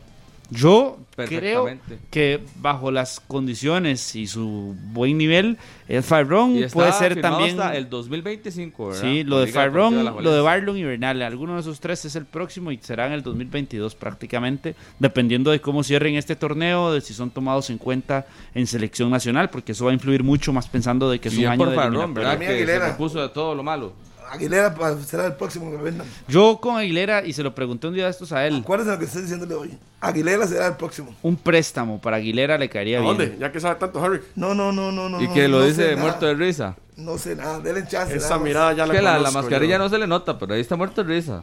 Denle chance a Aguilera, pero creo que la liga sabe que tiene un diamante en bruto y tiene que Sí, sí, a jugar. sí, eso sí. Y si usted sabe que tiene algo bueno ahí, póngalo por encima de quien sea. 18 años, Póngalo. creo que y si usted lo vende con un millón de 18 años, dólares, ¿sabe ¿verdad? Vale, saca usted a ese muchacho? Un poquito más, millón doscientos creo. más de un millón de dólares está Y tiene tasado. talento, nadie está vendiendo humo. Tiene talento, depende de él. Y usted sabe que no es un jugador que usted vea desubicado fuera de la cancha, fuera del verde, No, no, como no. decía ayer. No, no, Usted y lo ve habla bien. ubicado, no lo ve, si- no lo ve como, Al contrario, yo creo que ¿verdad? como muy maduro para su edad. TikToks ni nada de eso. Muy maduro para su edad, más bien. Los padres, la Es educación que le han dado, ha para sido- la tiene muy clara. Y no se mete en bronca. Vea que no se mete en problemas de nada.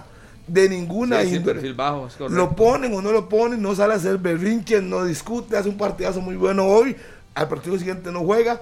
Y el muchacho está con perfil bajo. Por eso, para eso que quiere Eric y que yo también quisiera que explote una temporada, yo creo que le caería bien lo mismo que pasó con Jürgens, lo mismo que pasó con Adrián Alonso Martínez, que es tener la experiencia de estar en un equipo donde pueda tomar ese rol protagónico, ser titular, tener más minutos, y eso solo lo podría conseguir a préstamo pensando en la planilla que tiene hoy en día Liga Deportiva Y un, Alajuelense. Y y este... un jugador, perdón, que yo le voy a poner la mira y se lo voy a adelantar hoy a ustedes. Solo hay que verlo cómo regresa la lesión. Pero para mí Andrés Gómez. está para que se vaya al exterior porque tiene demasiado talento. Va a Yo le voy a poner bien. otro nombre, Va a Harry. regresar bien. que ayer me moría por venir al programa para decirlo. Bueno, no, porque para decirlo hoy, ¿verdad? Dígalo. Y que lo vi en cancha. Lo de Kenneth Vargas. qué jugador. Lástima por el tema de la visa. Ya se está, con- ya se está Lástima convirtiendo por el en- tema de la visa. Representante. Sí, en, en re- en- ¿cómo se Lástima. En. Rela- relaciones No, públicas. no, no, es yo que creo ayer ya- lo vi, ayer lo vi tirado al costado jugando muy bien y hay que aceptar que es un buen jugador. Lo que pasa es que como Sí, ustedes, sí. solo, pero como Gasman, no. por ejemplo, solo creen equipos grandes, Gasman que jamás nadie está va a diciendo que decir sea que un mal jugador, jugador. de equipo Pero pequeño es, es, que- bueno. es que es el pro- ahí, Jamás. y, después, y después se quejan cuando la gente viene y dice que uno tira jugadores para arriba. De- pero Que es no, que es no una lo hacemos. realidad. Lo estamos diciendo con Brandon Aguilera, lo dice Harrick y yo lo digo con un jugador de equipo pequeño y ahí sí es problema. Ah, no, pero yo a Aguilar lo digo porque ya lo he visto. No, y. Harry lo De- dice. sí, yo no lo he visto, Kenneth Vargas, Sí, y no pero lo ha venido demostrando. La gran 17 años. diferencia es que Harry lo dice una vez cada dos meses, no tres De, pero veces yo, por programa. voy, yo voy a destacarlo, al igual que lo hice con Kennedy Rocha, que lo destaqué, yo lo voy a destacar. ¿Y Lo pasa está hoy? como no le, Destacado en el banco ni juega. como Sí, no sí, se le, se variante, le baja no. al piso a los jugó, jugadores, jugó. Unos. No, no, unos minutitos los metieron. como se le baja, Sí. como se le baja al piso a jugadores de equipo pequeño, pero No, no, lo de Kenneth Vargas es muy nadie, bueno. nadie le está bajando el piso. Una Ok, cosa es decir que es bueno, si cosa usted, ha es venido- si, usted, si usted es el principal promotor de que los equipos Ahorita pequeños no le aportan nada al Ahorita fútbol. sale Rellano, que No, no, no, el, el Vargas. Ah, Vargas. Sí, Va a ir a jugar ahí al Ah, Herediano, es ficha del Herediano. No, no, es que es ficha del Herediano. Ya es ya digo, el Herediano. Es otro de los Selección que menor, dentro de también. algún Justin tiempo Daly también, quiero verlo, que se desarrolle. Hay muchos jóvenes que uno espera que den el salto, hay muchos, pero bueno. Que le manda, le manda un, un saludo a nuestro compañero Minor Solano que dice que por qué no nos ponemos una agencia de viajes. Porque como ahora todos van a salir, entonces que- Un saludo para Mainitos Solano. Ayer estaba ahí. De hecho, de hecho vamos a hablar después del corte sobre la polémica que hizo El hijo de Minor. Minor tiene talento también. No, no, no. Realmente Don Minor solo, solo preguntó y. Mariano Torres fue el que habló. Voy a, voy a aprovechar el, el Ah. comercial. Próximo, próximo domingo en el Facebook de. Perdón, en el, en el canal de YouTube de ExaFM tenemos entrevista con Minor Solano. Uy, viera, las bueno. cosas, viera las cosas que nos contó. Ayer se bajó el carro, ver si está. Y le mandó saludos a usted, don Harry. No, no, ayer me llegó, se bajó el carro y me abrazó. estoy Ahí en el Fello Mesa. Sí, sí, estoy pocket. Y yo, pero ¿qué, qué le pasa? ¿Qué, qué, qué, ¿Cuánto le debo? Me está abrazando y diciendo un montón de cosas. Yo, que está enfermo. Calidad, ¿verdad? Lo que nos mandaron los amigos de la canela. Ah, bueno. Saludo para ellos. Muchas gracias. Y de verdad que muchas gracias. Extraordinario. Excelente. Me encantaría saber, pero no. sé. un chocolatito caliente, un emparedado. Sí, sí, la gente de la canela se Y porta torta muy chilena cuando la mandan es Muy, muy, deliciosa. muy bueno. Y Saludos a los de No Ponce. no, la- no he nombre. probado todavía. No, no, no, No, me, es no me han dado el, gusto. Eric Gasman, yo dije, no vino.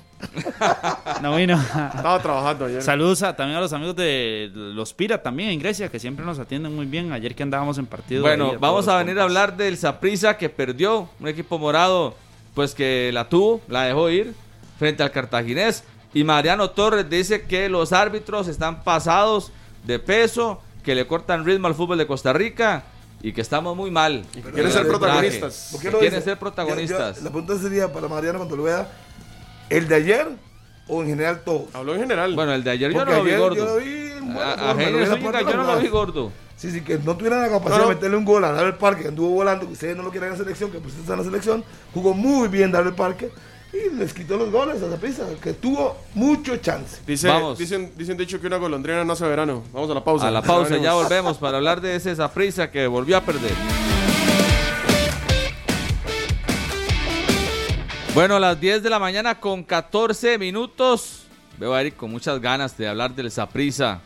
Saprissa que ayer la dejó ir. Tal vez de esos partidos que no se, no se debieron perder por parte del cuadro morado. No es bajarle el piso para nada, porque ya aquí ya siento que Carlos se me va a venir encima con el tema de bajar pisos y demás. Pero el Saprissa tuvo el partido a su favor. Controló el juego, tuvo posesión de pelota, llegó, estuvo con un hombre de más y no pudo. ¿Qué le falta al cuadro morado? ¿Qué siente que está pasando con el Saprissa? ¿Es, es algo normal? Este, no se, le debería, no dígalo- se le debería de perdonar este tipo de derrotas. Dígalo con claridad, eh, Andrei. Aarón Cruz entregó el resultado. Sí podemos empezar a personalizar y a No, no, no. individualizar algunos ¿Cómo- detalles. ¿Cómo no señalarlo si es un error? Pero el? Saprissa fue más durante los 90 minutos. ¿Y de qué valió? Hubo delanteros que la dejaron ir frente También. al marco. Yo me quedo con- Entonces no es de Aaron Cruz, es del equipo. Me- No bueno, es es que sí, a ustedes, a ustedes les gusta toda esta parte de, de- de defender. Pero yo me quedo también con los 17. Las 17 oportunidades que tuvo el Saprissa en todo el, en el, el encuentro. Con 6 remates directos. ¿Sabes, cua- ¿Sabe cuántos remates directos tuvo el Cartaginés? Uno. El del gol. O sea, al- algo está pa- pasando en el Saprissa. yo lo mencionaba el- el- eh, tras el partido anterior, de que a Saprissa le está costando muchísimo a la hora de definir. Porque genera bastante. Pero ¿qué pasa? O sea, es, es, es muy complicado que un equipo que genere tanto no, no anote. Y yo sé que Harry me va a venir a, a vender aquí el buen, el buen partido que tuvo Daryl Parker. No lo vamos a negar, tuvo acciones, acciones bastante, bastante de- eh, destacadas. Pero lo del Saprissa es claro, sigue perdiendo puntos, podrá seguir eh, eh, defendiéndose de que juega bien o que, o que es mejor que, que sus rivales, pero no gana. Otro partido más que, que deja ir después de tener tantas opciones. No debió perder el Saprissa ayer, Carlos, este partido. Saprissa se le va de fútbol- las manos este juego eh, de manera infantil y con errores graves, como sí, el de Aarón y, y tal vez otros en definición. Sí, situaciones que son puntuales, estamos más que claros con eso, eso es el, el fútbol. Pero eh, también pues la labor de una o de otras figuras del cartaginés le terminan también dando al traste del resultado y el fútbol es eso. Por eso yo ahora que hablábamos de la liga y de que tal vez no era tan eh, provocadora o tan provocativa en cuanto a opciones de gol, yo defendía el resultado. Bueno, ahora el equipo que generó y que generó y que generó no se llevó el resultado. Entonces vamos a lo mismo de siempre. Al final, los tres puntos son del equipo que supo defenderse, porque pudo defender todas las acciones de gol del, del que fueron muchísimas. Estamos claros eh, que lo intentan. Y entonces la preocupación del Saprissa debe estar en la falta de efectividad. Aquí sí hay falta de efectividad. Un equipo que genera cuántas fue, y que dijo 17, ¿no? 17, Un equipo que genera 17 goles y no te hace un gol, no, 17 opa- ocasiones. o 17 ocasiones, sí, pues te genera, pero no lo hace, no hace un gol, ya eso quiere decir que hay un problema. Nos vendieron la idea de que el Saprissa para este campeonato tenía que llegar sin, sin sufrir, de que no podían hacer una presentación como la del torneo anterior, Es sufrir que- y sufrir en prácticamente todas Ese, las fechas. ese punto. Yo creo que hay derrotas que se sufren y hay derrotas que no se sufren. Y realmente el Saprissa en esta derrota no sufre. Sufre porque al final no anota, pero es, e- e- ese es el sufrimiento, Pero no es no, lo que, solvente el no, lo, Saprissa. no lo que le genera el equipo rival. Es esa prisa que quieren ver ellos No es que, contundente, que, Andrés. que, que pase cómodo a la segunda fase, no. No Creo es que le va a costar mucho y la tabla de posiciones lo dice, sus rivales lo dicen también. Ya perdió contra Herediano, ya perdió contra el Cartaginés. El Saprissa tampoco va a tener un, un, un torneo pero cuando fue sólido como el, que ellos, ah, como el que ellos pues nos prometieron o prometieron a la afición del Saprissa y a Ve, los medios. Aquí El sí podemos que- hablar, aquí sí podemos hablar de que los dos bueno. primeros partidos fueron un espejismo, porque ese no es el Saprissa que estamos viendo. No. Esa solvencia que se vio en los dos primeros juegos, incluso en la Supercopa, de ahí desapareció por parece que por arte de magia o no sé qué sucedió, pero, eh, Pero- no es ese Saprissa. Yo veo más bien el partido y la cara ofensiva del Saprissa y las opciones que generan, la profundidad que tiene el equipo con los extremos, con los centrodelanteros. Me habla de que está bien conjuntado, más la contundencia no ha sido la adecuada. Pero este equipo, con siendo eficiente de cara al arco, ese, no es ningún espejismo ver lo que vimos al inicio del torneo. No, pero es que hablado- contra- hablado- contra- contra todo Grecia, el no los fue tres bueno. Darle méritos al portero. Ya lo dije yo. Sí, pero yo No te lo le estoy. Para eso está usted, para dije eso está usted. Parker tuvo, No. Daryl Parker tuvo acciones para eso está usted aquí. El Saprissa tuvo opciones clarísimas de gol. Por eso. mano, el portero fue, resolvió. No es que no genera. Y sí, una mala técnica de Aaron Cruz. Es lo que yo me, me queda viendo la, la acción del cómo pone las manos. Sí, sí, es un error total del portero. jugar voleibol. Es un Es, palo. un, Es un es un casi autogol de él. Él es el que la termina metiendo prácticamente. Aunque va para dirección del No, banco. no, pero sí la termina metiendo. Él es el que la termina Lo que pasa es metiendo. que aquí el tema no es solo el- el- la situación de, de Aaron Cruz, es que fueron demasiadas ocasiones de gol que desperdicia el Saprissa, así por mérito de Parker o por mala definición y demás, pero la, la solvencia que tiene el Saprissa para jugar en el ataque, a mí me parece que hay que decir que no es mala, es buena. Lo que pasa es que no anotan. En algunos partidos, Carlos, porque contra Grecia no. Contra Grecia esa prisa no No, explotó. contra Grecia Alfonso Quesada tuvo cuatro y aquí lo vimos, Sí, Harry. pero que usted, no fue- Usted estuvo en el partido, André, Claro, yo estuve ahí. que está diciendo pero, eso. no, pero no fue por los costados. O sea, el entonces, Saprissa ¿qué he no. yo? El No, No, no, no no, costados. Andrei, no usted, no se preocupe. Ni he abierto la boca. Me están está poniendo ejemplos. No, no, Estoy diciendo a Andrei y usted que estuvo Harry, en el tranquilo. partido también y que observó. Pero entonces, por lo que, por lo que les entiendo, a Saprissa le ha tocado jugar con los dos mejores porteros del campeonato. Porque fue responsabilidad de ellos que no anotaran. O por lo menos No. contra ellos, o por lo menos contra el portero de Grecia y el portero de ayer de Cartaginés, se des- destacaron. Posiblemente. Los dos se destacaron. Muy posiblemente.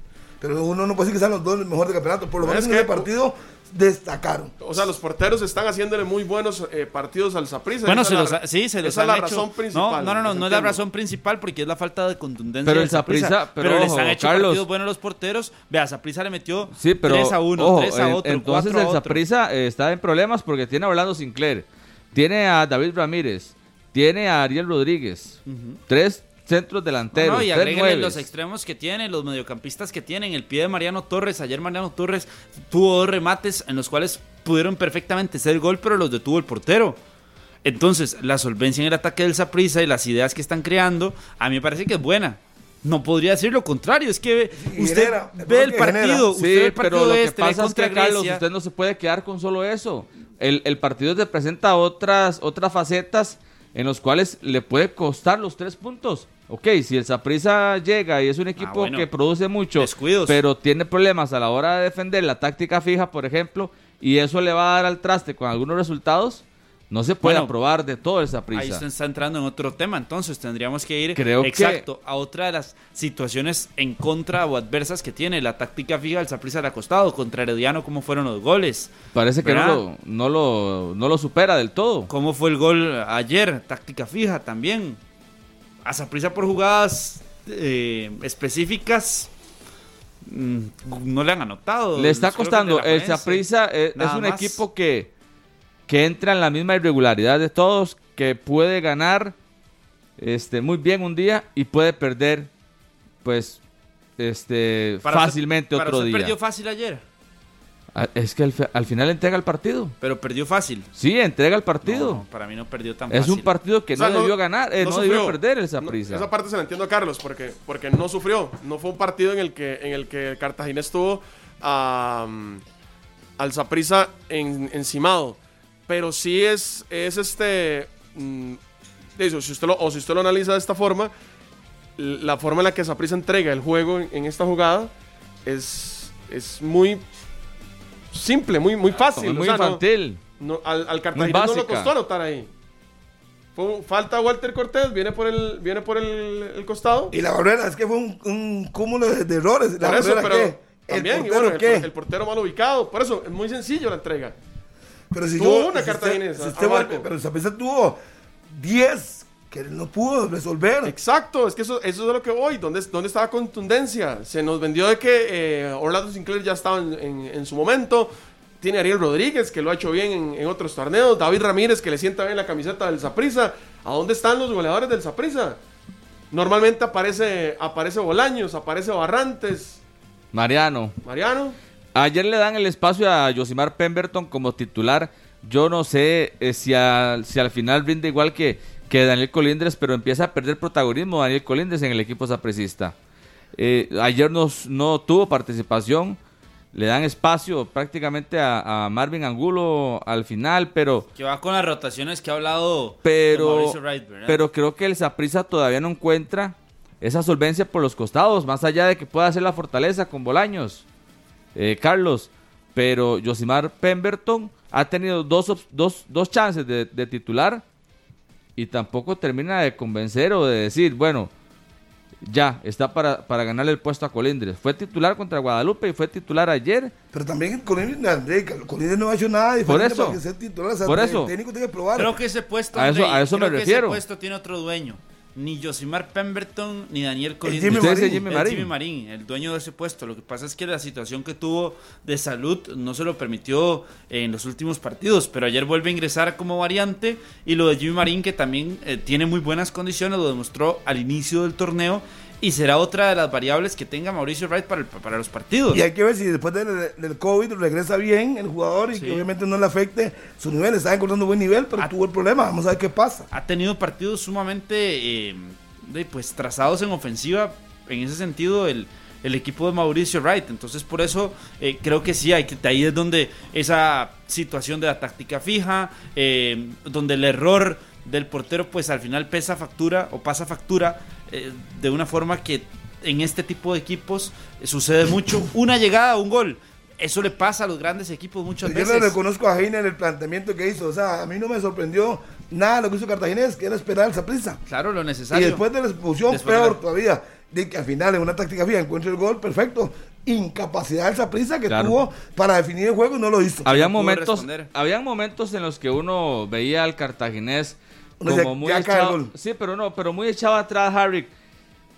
Y está bien, puede ser el planteamiento, pero usted no puede olvidarse del todo de ir al frente.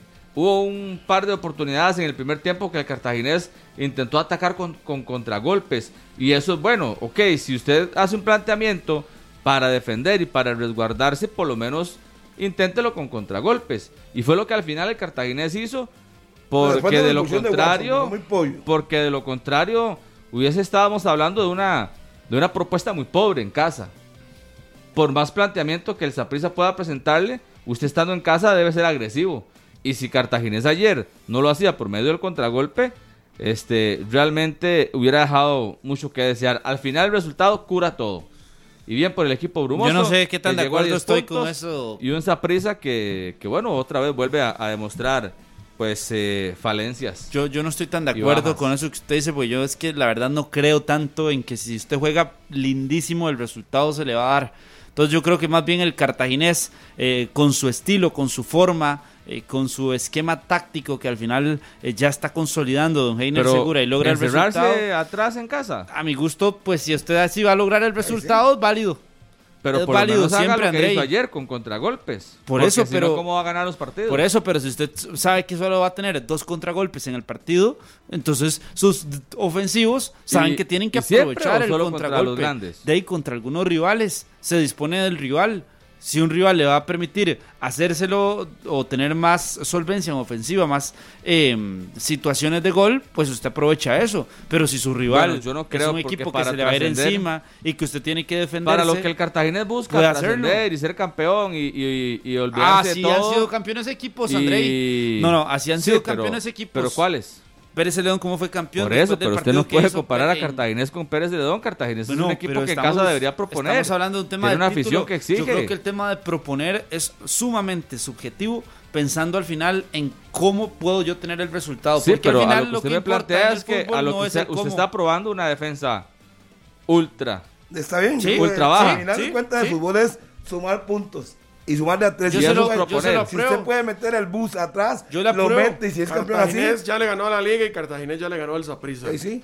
Si Bueno, ver por entonces- ahí, Sí, entonces. Yo le apruebo que usted juegue con 10 Entonces atrás. decirle a los aficionados brumosos que deberían pues eh, conformarse con un equipo que se va a encerrar atrás. el- a ver si va a ganar, momento- si el equipo a ver va a si en ganar. algún momento le sale una Es opción que- de gol y pueden Es ganar. que usted es muy final- drástico, André, porque Sí, no sí, todos los es usted partidos, está- no todos los partidos son así para el cartaginés tampoco, pero habrá rivales a los cuales usted tiene que Proponer. eh, proponerle usted bueno, quedó encantado. Cartaginés le fue a Usted- proponer a Grecia, ¿verdad? Pero usted quedó encantado con la propuesta de Brumosa de ayer. Es que me parece que es una forma en la que, en la que siempre se dice o en la que está eh, infravalorada valorada en el fútbol. Porque decimos, es que se defendió, pero al final ganó. O usted va- o- Sí, pero es entonces- una fórmula peligrosa. ¿y por Ayer el uno- Cartaginés, entonces- ayer el No, Cartaginés no, no, gana estamos por incapacidad claros, del estamos claros. Entonces, estamos ¿por claros no de que es una la fórmula, estamos claros de que es una fórmula peligrosa, pero también puede ser una fórmula súper exitosa. Por eso, pero es que ayer al Cartaginés le resulta por la incapacidad del Saprissa de anotar. Claro. No Por es, eso. no, no es una cuestión de que al Por Cartaginés eso, le, porque le encanta depende- defenderse y le resulta No, defenderse. pero depende de muchas variables, porque tiene que tener usted un buen portero. Pérez Pues ya- Ledón, ya cuando, leí la más tuvo, importante, cuando, tuvo no Brian, cuando tuvo a Brian Segura y era la figura de los partidos, de, al final era mérito Créame- de ellos también. Créame que Heiner no está contento con que el equipo rival le llegue 17 veces. Créame que no. Ese no es el planteamiento Pero- del Cartaginés. Es que a la hora de que usted tener un cosa que planteamiento no que es más defensivo y de saber que hay una cosa que no pueden olvidarse. Venía a perder 4 a 1. O sea, no- tampoco podemos olvidarnos que No, venía, no, no. un, mo- un momento, un Estamos de acuerdo. venía a perder 4 a 1. Ejena andaba buscando un resultado que le dé eh, respaldo de su trabajo, tranquilidad para poder mejorar. Pero no va a ser siempre el planteamiento de, Cartaginés defenderse. contra- que lo haga contra Herediano, contra Saprissa, contra la Liga está bien. Estamos de acuerdo, Harry, pero ayer el Cartaginés eso, no era lo que buscaba, insisto. Yo no creo que Heiner dijo, no, está bien, tenemos presupuestadas unas 15 llegadas del Saprissa. Pero Para ganó. nada. Al final no importa lo que presupuestó. que, al final que- ganó los tres puntos. Por eso, pero es que entonces eso es lo que le estoy tratando de explicar a Carlos. Lo del Cartaginés ayer no es por virtud del Cartaginés, es por ineficiencia No, del Saprissa. No, porque es ¿Cómo que virtud del guardameta y el guardameta es el del cartaginés. Hay virtud de los defensas en algunas acciones Claro, también. virtud, claro. Entonces, sí termina siendo virtud del cartaginés Claro, hay virtud. aprovechar la falta de contundencia, que es la deficiencia entonces, que tiene ver, el Saprissa. Ayer hubo falta, falta de efectividad del Saprissa o es que la defensa y el portero anduvieron demasiado finos. Las dos Eh, cosas, las Eric, dos o sea, se las juntaron. dos cosas. Eh, muy bien Pa- eh, Parker, también capacidad de los jugadores de Saprissa. No, no, pero Harry, bien. Saprissa tuvo para matar ese partido. Pero el portero también nos El paró, no, no fue que... pierde eh, ese partido, lo Si entrega. usted me dice a mí que la bola pegó en el palo siete veces, no quiso entrar. No, pero el portero paraba los remates. Sí, pero hubo otras, que- en, hubo otras en las que eh, pudieron definir y el portero no intervino. Sí, pero también, por eso le digo, hay de las dos cosas. No solo es deficiencia de carteles, hay virtud. Ah, pero yo estoy más con Eric. Y no quiero quitarle mérito a la victoria del Cartaginés. usted está quitando mérito de la victoria Interprételo Cartaginés así, interprételo así. Este, pero, pero yo creo que el Saprissa entrega el partido. Lo entrega. Nunca debió perder ayer. Pero ahí nunca Y, y más, más que por, por todas las virtudes que pudo haber hecho el cartaginés, voy con los errores del la Wright dijo, un momento, Wright dijo en la conferencia de prensa que lo que le rescata es la virtud del Cartaginés, que la única que tuvo, la metió. Y tú fuimos incapaces de meter un gol hoy. Y yo creo que si el técnico Saprissa lo reconoce, como uno venía aquí a, a desmerecer el asunto. Harry, pero si usted, está, usted Wright mismo está dijo, viendo cómo le metieron pero- cruz las manos al balón. de ahí, el portero fue Usted figura. mismo lo está viendo. El- yo vi al portero parar muchas acciones. No recuerdo que digamos de dos remates de Saprissa, no me recuerdo exactamente si pegaron el palo o no. Pero cuando tuvieron mano a mano frente al portero, lo resolvió. Y para eso está ahí. Josimar Pemberton Ahí. tuvo una solo, totalmente solo. Orlando Que la- Sinclair que tuvo otra el solo. portero. To- no, ni siquiera fue el portero, el portero no intervino. Y en por- la y primera eso, acción, entonces, que le filtra a Sinclair, totalmente solo, la más clara del partido. A la que vino, a la que la tiró como defensor. Y después, es correcto, y después el mismo Sinclair, Franco para, para un cabezazo, mala definición. Sí, pero ese no es el problema de Cartaginés. El planteamiento de ellos fue ir a defenderse. Y, otra en la cosa, una- en, y la, otra en la cosa. última que encontró, encontró el gol. Y otra cosa, el Ah, cartaginés, que dicha que ya lo dice así. ahora, Yo con eso. yo se lo pregunté a. Heiner Que se ayer. encontró el gol. Ayer se lo pregunté no, a Heiner. Le ganaron al Saprissa y le ganaron a la Liga Deportiva La Juelense. Entonces esto demuestra que el equipo brumoso no tiene que estar encerrándose en todo lado, como dice Carlos. Pero es que yo no le estoy diciendo que es en todo lado. así. Estoy diciendo que es dependiendo del rival. Andrei, Ah, por Dios. Andrei, ponga atención. Dependiendo del rival, dependiendo del rival, se puede ajustar a eso perfectamente. Si usted entonces, sabe que su rival es muy dependiendo del superior. rival, y- dependiendo de la, de la localía o si es visita, dependiendo si es de día o si es de noche. Y si me va a poner todas no, las pero condiciones Andrei, del mundo, le estoy poniendo solamente, el tema, solamente el tema del rival. Si, el, si usted sabe que su rival es superior y usted lo puede aceptar por condiciones de sus jugadores en ofensiva, por los jugadores del rival en ofensiva, también en el Si ataque. Cartaginés ya le ganó entonces usted dice, bueno, y a la liga, Claro. es porque puede aspirar a pero cosas vea grandes. cómo, pero vea, sí, Pero con, puede aspirar a puede cosas aspirar a cosas grandes, pero no tal vez bajo los mismos parámetros que pueden aspirar Contra la otros liga se defendió a por, por las condiciones. Le hizo tres goles. Eh, A la Liga Deportiva no, no, no, no se defendió durante todo el partido, pero ya hubo un tracto del partido donde sí el equipo no era tan ofensivo, tampoco. Y aprovechaba dos virtudes eh, importantísimas o dos jugadores importantes que tiene como Ronaldo Araya y como Roger Rojas. Y de los árbitros Los pasados de peso, ¿qué vamos a decir? Es muy subjetivo, ¿verdad? Porque eh, habría que empezar a, a tener datos, sí, detalles. Y, y Mariano, por supuesto que, que lo dice al calor del juego. Lo respalda muchos jugadores, pero se ha escuchado esa versión de que los árbitros en el fútbol de Costa Rica no le dan continuidad, no le dan dinámica para nada. Yo vuelvo al punto hasta que el arbitraje aquí no se profesionalice, donde no tengamos un, tantas deficiencias, aquí eh, estas situaciones van a seguir pasando, vamos a seguir dependiendo de, de personas que les falta, de errores, de que los equipos se sigan quejando de estas situaciones que se van naturalmente todos los torneos y varias veces. Esto, esto va a seguir pasando. Y no somos ajenos, a ver, yo creo que los arbitrajes en el, en el mundo también son, tienen, tienen sus errores. Lo que pasa es que en Costa Rica son tan constantes, tan constantes. Yo lo que a mí, a mí lo que no me gusta es cuando empiezan a decir los árbitros. Los árbitros, es he visto en partidos faltas que uno considera que son faltas y no las pitan. Correcto. No las pitan. Entonces, si no van a jugar, reclaman. Y les pitan la falta, reclaman. Ahora, yo no sé de dónde viene el reclamo de Mariano ayer. Porque se ganó una tarjeta amarilla después de una falta que cometió su compañero, fue a reclamar que no tiene nada que ver, él es el capitán, pero no tiene nada que hacer ahí, porque la falta del compañero fue eso, con pero la amarilla. Ayer, ayer tampoco fue que el, el partido del Saprissa fue, fue No, no condicionado fue con- por errores no. arbitrales. Entonces, no entendí de dónde la, la furia de Mariano. Lo que pasa es que lo que dice tiene razón. ¿Qué? ¿Que los árbitros son pasados de peso? Algunos. Sí, o que les falta personalidad. Hay algunos que les gusta robarse el show y eso es definitivo. El amigo de Harry, por ejemplo, es uno de esos. Es tan subjetivo. ¿Cuántos amigos Harvick tienen en el arbitraje? Bueno, sí creo que todos, ¿verdad? Es que Henry Bejarano, Ricardo Montero, Hugo. Cruz. David Gómez. Es que antes de la corte, Sí, señor. tiene que ir al, al congresillo técnico para poder poner ideas a Ok, Kian, perfecto. Ok. Kian Yep, ahí vía Zoom, mi amigo, para poder tener a Kian Yep. Me dice que tiene que ir al congresillo técnico, así es que hoy juega el Santos. Hacemos un paréntesis, cambiamos de tema, porque el Santos de Guapi le juega hoy frente al Verde. Llegan 1 a 0, hoy con empatar o ganar, está en la siguiente ronda. Kian, vamos a si ya estamos aquí Kian, con Kian Yep. Buenos días, Kian, ¿qué tal? Saludos, aquí en 120 Buenos minutos. días. Buenos días a todos, Harry, saludos. ¿Cómo está el equipo de cara hoy a ir a celebrar esa clasificación, Kian? Bien, tranquilos, enfocados, aquí estamos concentrados desde ayer. Eh, hicimos el reconocimiento a la misma hora del partido. Eh, creo que fue una buena decisión porque está lloviendo aquí en las tardes, entonces para que ya los muchachos conozcan cómo va a estar la, la cancha eh, con la humedad y la lluvia. Estamos bien, muy bien, gracias a. ¿No hay baja para el partido hoy? ¿Algún jugador que no pueda participar? Eh, de momento, Javon East tiene una situación de carga muscular. Eh, estamos haciendo el estudio radiológico, saber qué es lo que tiene. Es la única baja. Y ahora que habla Javon East, por cierto, andan rumores por todas lados, lo tienen en Saprissa, lo tienen en Alajuela. Realmente no es a Javon East y cuál es la situación real de él al día de hoy. Bueno, eh, siempre ha habido interés de, todos los equipos, ¿verdad? Para nadie es un secreto, pero no había la, formalidad necesaria para, que, un, club diga verdaderamente este, estoy interesado. Siempre han sido intercambios de palabras y nada más. Eh, eh, yo creería que, lo mejor de nosotros es no empezar en este juego porque nosotros estamos enfocados en lo que estamos bueno, a veces más allá de rumores es para tratar de desestabilizar un club que, que con poco hace mucho. Y, y bueno, eh, uno entiende la posición de nosotros como equipo no tradicional, pero, pero estamos, en lo que menos estamos pensando el día de hoy es en eso, Harry, sinceramente. Eh, miles de personas, cientos de personas me envían mensajes, es cierto, es cierto, y no es cierto, no es cierto, no ha pasado nada.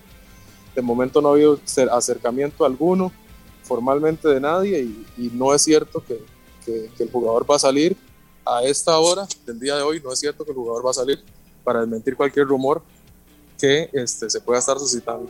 Kian, saludos, buenos días. eh, Buenos días. Hasta guapiles y éxitos en el partido. Aquí en San José. Eh, bueno, sí, en San José, pero, pero éxitos al par- para el partido, para los guapileños y demás. Eh, Kian, en cuanto a esta misma situación, cu- ¿cuál es, ¿qué es lo que tiene que suceder para que pueda salir del equipo Javonist? En cuanto a cláusula, tienen que sentarse a negociar con quién, existe posibilidad de intercambio de jugadores, de préstamo. ¿Qué es lo que tiene que suceder para que se pueda dar esa posibilidad y, en, pase de rumor a realidad?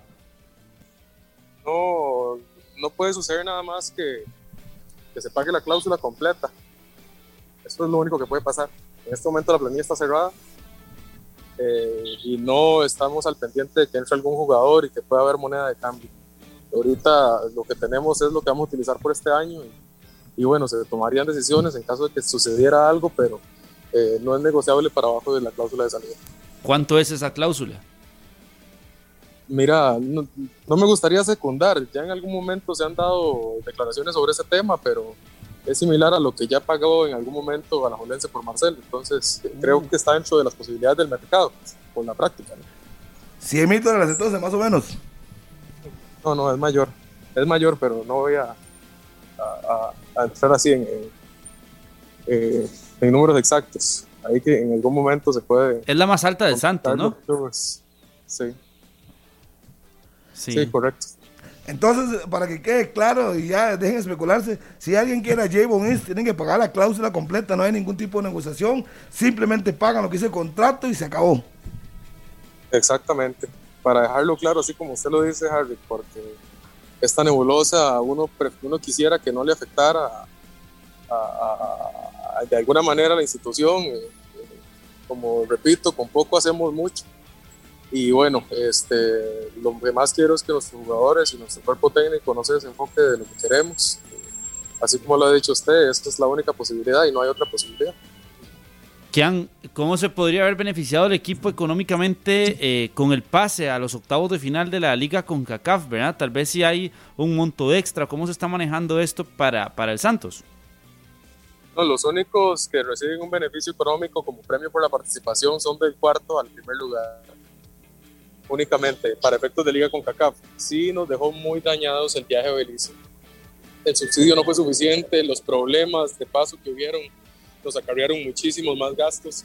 Eh, para nosotros es una apuesta grande este partido porque nos urge poder pasar a, a la siguiente ronda por el hecho de que CONCACAF clasifica los subsidios por zona y no por país.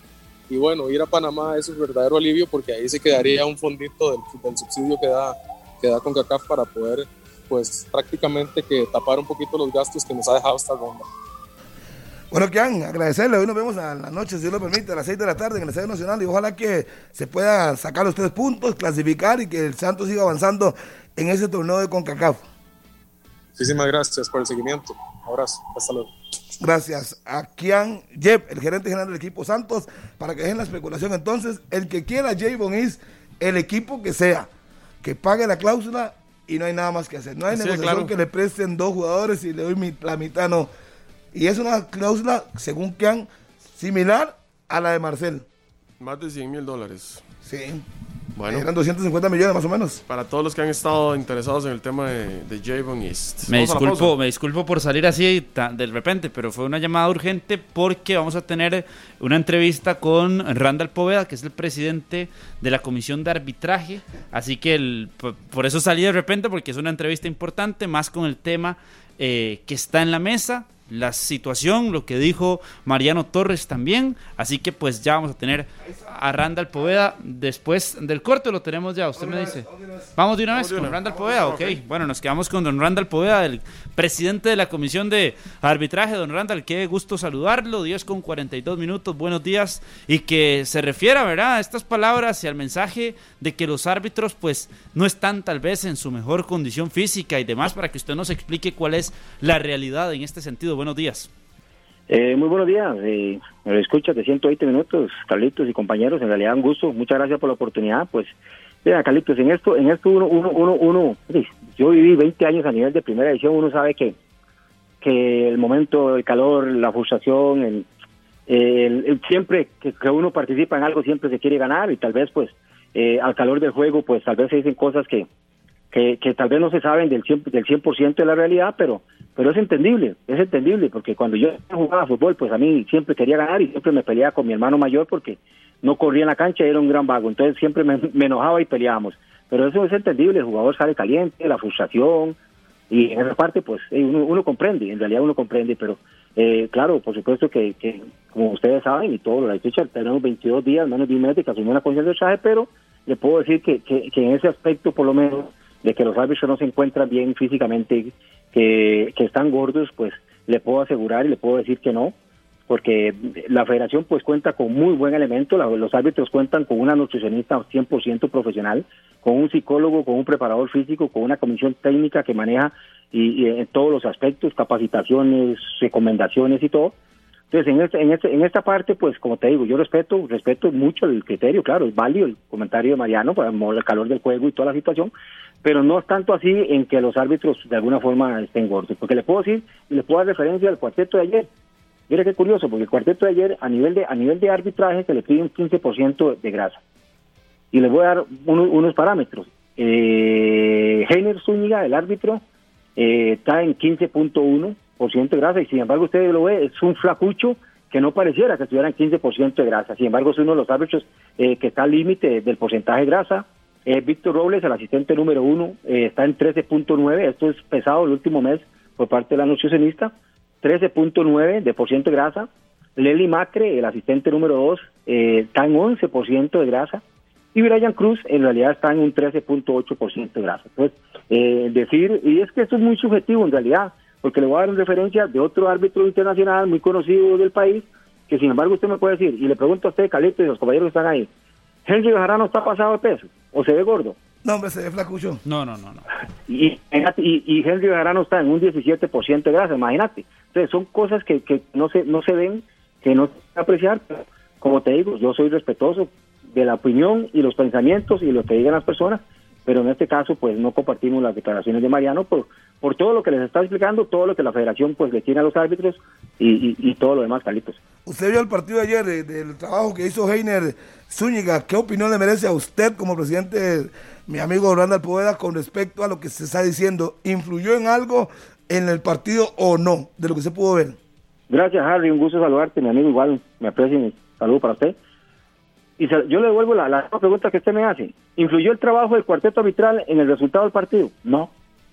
No, no influyó. Es que no influyó. Son, eh, claro, cosas por mejorar, muchísimas. Por eso no lo vamos a tapar el sol con un dedo. Cosas muchísimas para mejorar en el, aspecto de Heiner Zúñiga. ¿Cuáles? Control del partido, manejo del juego, manejo de las emociones, el nivel del partido, que en cuanto, en cuanto más caliente esté, más frío tiene que ser el árbitro. Pero definitivamente el arbitraje de anoche no influyó en absoluto en el resultado del partido. Más bien por ahí este, nos quedó debiendo en unas sanciones disciplinarias, en protestas muy violentas, protestas muy grotescas para, la, para, la, para el ojo, para el jugador, para el árbitro, el cual definitivamente no las compartimos. Yo le puedo permitir al, al árbitro que se equivoque una interpretación, si era o no era, porque es su apreciación y es su discriminación. Pero en directrices muy claras que hemos dado sobre los reclamos, eh, no lo podemos permitir. Pero lo que usted me pregunta, Harry, Harry, ¿influyó en el trabajo del árbitro? No, no influyó en, el marcador ni en el juego. ¿Aspectos por mejorar disciplinarios? Sí, muchos. Tiene muchas cosas que mejorar, tanto de manejo, control, ubicación, discriminación de ciertas faltas que, que definitivamente eran para tarjeta roja y simple y sencillamente tarjeta amarilla. Pero eso es el, ese es el trabajo del arbitral, Harry, amigos oyentes, este, mejorar día a día, así como los entrenadores en todas las conferencias de prensa dicen, no, nos queda seguir trabajando, bueno, nosotros tenemos 22 días, hemos hecho ciertos cambios, hemos dado ciertos alineamientos y, consideraciones hacia los árbitros, y yo creo que de parte de ustedes pues son, son obvias que se han visto, ¿cuáles? No pitar todas las falticas o todos los contactos, que los contactos por naturaleza el fútbol es de, de contacto, de roce y contacto, Hemos visto juegos donde se le ha dado mucha fluidez, eso es una de las recomendaciones nuestras.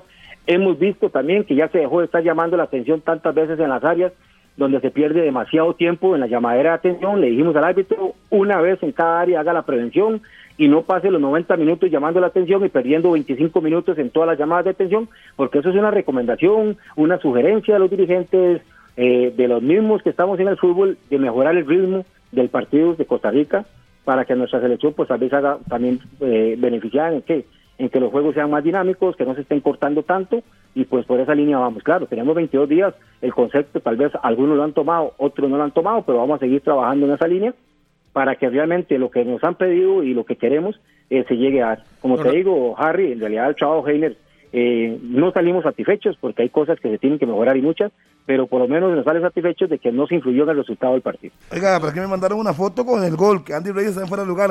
¿Usted ya vio esa acción? Totalmente, yo lo vi y ya la comisión técnica lo valoramos, la comisión técnica junto con mi persona, y le puedo decir, Harry, y le puedo decir basado en las reglas de juego, porque yo no llamo o no hablo en la radio simplemente lo que Randall Poeda dice, como otros que llaman y dicen lo que, lo que quieren, no con las reglas de juego.